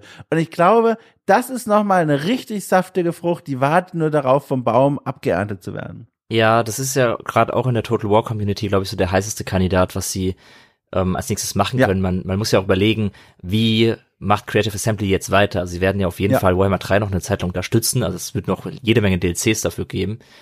Aber man muss ja schon überlegen, okay, jetzt haben wir einmal diesen Coup hingekriegt, dass wir so diese drei Spiele verschmolzen haben zu einem Riesenprojekt. Ja. Kriegen wir das nochmal hin? Und ähm, da ist halt dann die Frage, mit womit würden sie das nochmal hinkriegen? Würden sie das mit einem anderen historischen Teil hinkriegen? Kann ich mir nicht vorstellen. Nee. Ähm, Höchstens Medieval Total War 3. Ja. Das kann ich mir vorstellen. Das ist halt der Punkt. Also, was ich gerade noch, wo ich noch hinaus wollte, ja, äh, ja. auch wenn das gerade bei vielen so der heißeste Kandidat ist, ich, ich, ich habe keinen Bock irgendwie auf Warhammer 40k. Ich weiß nicht. Ja, ich bin, ich bin, Fabiano. ich bin kein Fan von Sci-Fi und ich habe ja schon gesagt, ich bin jetzt auch kein niemand, der das Warhammer-Universum an sich cool findet. Ähm, ich glaube, ich könnte mich dem erwärmen, weil ich das schon bei ja. vielen anderen Spielen geschafft habe. Also zuletzt ja, also. habe ich Warhammer 40k, Demon Hunters, Chaos Gate gespielt. Nee, Chaos Gate Demon Hunters, so rum. Oh Gott. Und, äh, das war, glaube ich, auch nicht so gut, ne? Doch, das war, das war cool. Wirklich? Es war, okay. es war halt ein XCOM-like, äh, ja. aber richtig brachial. Und da dachte ich mir so, ja, irgendwie ist diese brachiale Ader von Warhammer 40k schon cool. Und ich verstehe total den, den Appeal. Ähm, aber wenn sie jetzt ein Warhammer 40k Total War ankündigen, bevor sie mir irgendein klassisch historisches Total War geben, dann, dann weiß ich nicht, was ich machen werde. Ich glaube, ich werde verzweifeln oder auf die Barrikaden gehen, weil ich will, mhm. so sehr ich Warhammer liebe, also wie gesagt, ich liebe diese, diese Reihe, ähm, die Warhammer 1 bis 3 Reihe. Und ich werde das noch bis den Rest meines, also bis zum Ende meines Lebens werde ich Warhammer 3 spielen, da bin ich mir 100% sicher. Aber ich, ich bin mit den historischen Teilen groß geworden und ähm, diese, diesen Mischmasch, den sie jetzt zweimal versucht haben mit Three Kingdoms und mit Troy, war immer sehr unbefriedigend. Und ich, ich hoffe halt sehr, dass sie es irgendwie nochmal schaffen, einen klassischen historischen Teil zu machen. Ja. Ähm, das, daran werden sie zu knabbern haben, weil weder die Fraktionsauswahl noch die Einheitenauswahl jemals an dem an das herankommt, was ein Warhammer liefert, so, solange man versucht, akkurat historisch zu bleiben. Aber es gibt ja trotzdem irgendwie noch Mittel und Wege, Total War zu revolutionieren. Und dann darf man sich halt nicht mehr darauf verlassen, dass die, das Szenario an sich irgendwie Innovation verspricht, weil halt Drachen automatisch eine Innovation sind im Vergleich zu einem Spiel, wo es keine Drachen gibt. Aber was ist denn mit ähm, strategischen Optionen in einer Schlacht, die noch nicht aus, ähm, also so richtig, mhm. richtig äh, ausgelotet wurden? Weil das, sie haben bei Troy so ein bisschen experimentiert mit, ja, ein paar andere Umgebungs, ähm, Untergründe und so, die die Schlacht beeinflussen, aber da, ich glaube, da kann man noch weitergehen. Also gerade mit Wetter machen sie sehr, sehr wenig in Total War. Mhm. Also wenn es regnet, dann haben halt irgendwie deine Bogenschützen Debuff oder so. Aber das, das Oder wenn, das, wenn, wenn, wenn Nebel ist, dann konnte im Jahr 2008 mein Rechner das nicht spielen. Dann musste ich das Wetter neu auswürfeln. ja, aber ich glaube, da wäre noch mehr Potenzial. Und ich, ich hoffe, also das ist halt meine persönliche Hoffnung. Ich hoffe einfach, dass ja. sie wirklich, also Medieval 3 wäre halt insane. Da habe ich so viel Lust drauf. Ja, Was, theoretisch ist es ja sogar ähm, im Ansatz schon bestätigt. Zumindest hat mal in dem Interview, das wir bei der Gamester hatten, äh, mhm. wurde so in, in einem Nebensatz gedroppt, ähm, dass Medi Medieval 3 ein Ding ist, ähm, aber es wurde offiziell noch gar nicht angekündigt. Und darauf hoffe ich halt ein bisschen, dass sie das machen, bevor sie mit Warhammer 40k um die Ecke kommen. Also gerne Warhammer 40k, könnt ihr gerne machen, werde ich wahrscheinlich spielen, aber vorher will ich bitte unbedingt was Historisches wieder haben. Ich will wieder mich fühlen wie vor 20 Jahren. Absoluter Power Move von Creative Assembly wäre, wenn sie ein neues Rugby-Spiel machen. Ja. Dass er mit allen Ressourcen auf ein neues Rugby-Spiel. äh, äh, ich würde es auch spielen, ehrlich gesagt. Also, warum nicht? Es wäre es wär ein geiler Trailer auf jeden Fall. So, ja. der, so ich habe 20 Jahre drauf gewartet. Und jetzt Rugby 2. Niemand sah es kommen. Pass aus dem Hintergrund. Ja, genau. Ähm, es gibt noch eine Sache, die möchte ich kurz noch hinzufügen, weil das habe ich vergessen, als wir über Rome Total War gesprochen haben. Aber das kann ich so ein bisschen nutzen, äh, quasi als Rausschmeißer für die Leute da draußen, die sich so langsam schon bereit machen, diese Folge dann zu beenden, beziehungsweise wir tun es gleich. Ähm, es gibt da draußen YouTube Gold, das auch ebenfalls bereit ist, geerntet zu werden. Ich möchte nämlich auf etwas hinweisen. Nein, ich baue das noch ein bisschen dramatischer auf. Vorsichtig, Achtung. Äh, ich weiß nicht, warum ich vorsichtig gesagt habe, aber Achtung. Ich habe, Achtung, es lohnt sich jetzt das Ausholen, aber ihr könnt da draußen schon mal die Webseite von youtube.com öffnen, ähm, denn da werdet ihr gleich was in die Suchzeile eingeben. Und zwar folgendes. Ich habe vor vielen Jahren eine ganze Weile, einige Semester lang an der Games Academy in Berlin unterrichtet. Und meine Aufgabe war es da, den Menschen unter anderem, äh, wie sagt man denn, beizubringen, wie man auf moderne Art und Weise über Spiele schreiben kann, in Form von Reviews oder von Kolumnen und anderen Textformaten. So. Und da gab es auch immer von mir einen kleinen Crashkurs durch die Geschichte des Spieljournalismus. Und da gab es auch ein eigenes Kapitel, das ich drehte um die frühen Jahre, ähm, die frühen 2000er Jahre und so ein bisschen die Findungsphase des Spielejournalismus, die sich dann in dieser Zeit unter anderem gefangen sah, äh, zwischen der Überlegung, okay, in den 90ern haben wir Produkt, äh, objektiv Spiele bewertet, aber irgendwie können wir das gar nicht mehr heute, weil es alleine auch schon viel zu viele Spiele gibt. Und in dieser Zeit entstanden ganz wunderbare Werke, die aus heutiger Sicht wahnsinnig anachronistisch wirken, also aus der Zeit gefallen, aber damals noch sehr ernst genommen und wichtig waren. Und zwar Wertungskonferenzen. Ähm, auf YouTube gibt es eine Wertungskonferenz aus dem Jahr 2004 zum Release von Total War Rome. Äh, Rome Total War, beides ist richtig. Und in dieser Wertungskonferenz sitzen Gamestar-Redakteure wie zum Beispiel damals Gunnar Lott und äh, äh, viele andere. Mick Schnelle, glaube ich, sitzt auch dabei. Ähm, äh, Micha sitzt dabei von der GameStar und alle reden über Drome Total War und was sie diesem Spiel für eine Wertung geben wollen. Und es ist wunderschön anzusehen. Sie reden da miteinander und im Hintergrund schwebt eine gigantische Excel-Tabelle auf der, auf der Projektionsfolie. Und dann tragen sie wirklich, also wie es damals noch üblich war, in jeder einzelnen Spalte die Wertungspunkte ein. Grafik, Atmosphäre, Spielspaß, reden über die Größe von Polygonbäumen und im Vergleich dazu Legionären. Es ist wirklich ein Zeitdokument, das es lohnt, angesehen zu werden. Es ist hochfaszinierend und spannend. Kleiner Tipp von mir, also YouTube, Wertungskonferenz, GameStar, Rome, Total War. Kommt ihr sofort hin. Habe ich selbst noch nicht gesehen. Ja, kann ich dir nur empfehlen. Hm. Äh, unterrichten tue ich das nicht mehr, deswegen es geht nicht mehr anders. Ihr könnt nicht den Unterricht besuchen, ihr müsst das jetzt über diesen Weg machen. Fabiano, ja. ich glaube, wir sind durch, oder? Also ich zumindest kann nicht mehr. Ich glaube, wir haben alles äh, zu erschöpfend erörtert. Es blieb aber auch noch vieles auf der Strecke. Äh, aber so ist das manchmal, ne? Nicht jedes Netz kann alle Fische fangen. Ja, ich habe auch mein Eis schon bis zum letzten Tropfen ausgetrunken. Ich auch. Ich fange schon an, das Glas meines Glases zu essen, weil ich hier nichts mehr stehen habe. Ja. Nee, aber ohne Witz, du, das hat mir richtig Spaß gemacht. Ich weiß nicht, äh, wie du auf die letzten achteinhalb Stunden zurückschaust, aber ich fand, das war eine tolle Zeit und es war schön, mal vor allem auch zurückzureißen zu den Anfängen dieses Franchises. Ja, es hat mir sehr gut gefallen. Ich habe sehr gern wieder mal wieder mit dir geredet nach sechs Jahren. Äh, ja. ja. Dann in sechs Jahren wieder, Dom. Ja, gerne, sehr gerne. Können wir einrichten. Ja, dann reden wir äh, über Medieval 3. Oh, geil. Und Warhammer 40k 2, ja. das wird der Knaller, ey. Okay, also ich danke dir sowieso und ich danke auch den Leuten da draußen, die zugehört haben bei dieser kleinen Zeitreise durch die Welt und Zeit von dem Total War Franchise. Ähm, es hat uns eine Menge Spaß gemacht, euch hoffentlich auch. Wenn dem so ist und ihr uns das wissen lassen wollt, dann besucht doch einfach mal das Forum von The Pod. Da kann man nämlich einen kleinen Thread eröffnen und einfach mal reinschreiben, was ihr von dieser äh, Diskussion gehalten habt, von dieser kleinen Zeitreise. Außerdem möchte ich gerne den Hinweis abgeben für all jene, die im Vorbeilaufen auf The Pod aufmerksam wurden. Das hier, was ihr gehört habt, der Sonntagspodcast, das ist nur ein Format von vielen. Es gibt noch eine ganze Menge anderer hinter einer golden äh, strahlenden äh, Mauer, die sie in fernen Landen Paywall nennen. Und zwar, wenn man fünf äh, Dollar beziehungsweise Euro pro Monat bezahlt, darf man hinter diese güldene Mauer schauen und erwarten auf euch, liebe Menschen da draußen, eine ganze Reihe von zauberhaften, wundervollen Formaten, die sich alle drehen um, weiß ich nicht, Spiele journalistisches Arbeiten. Ich glaube, das ist die Sammelklammer für all das.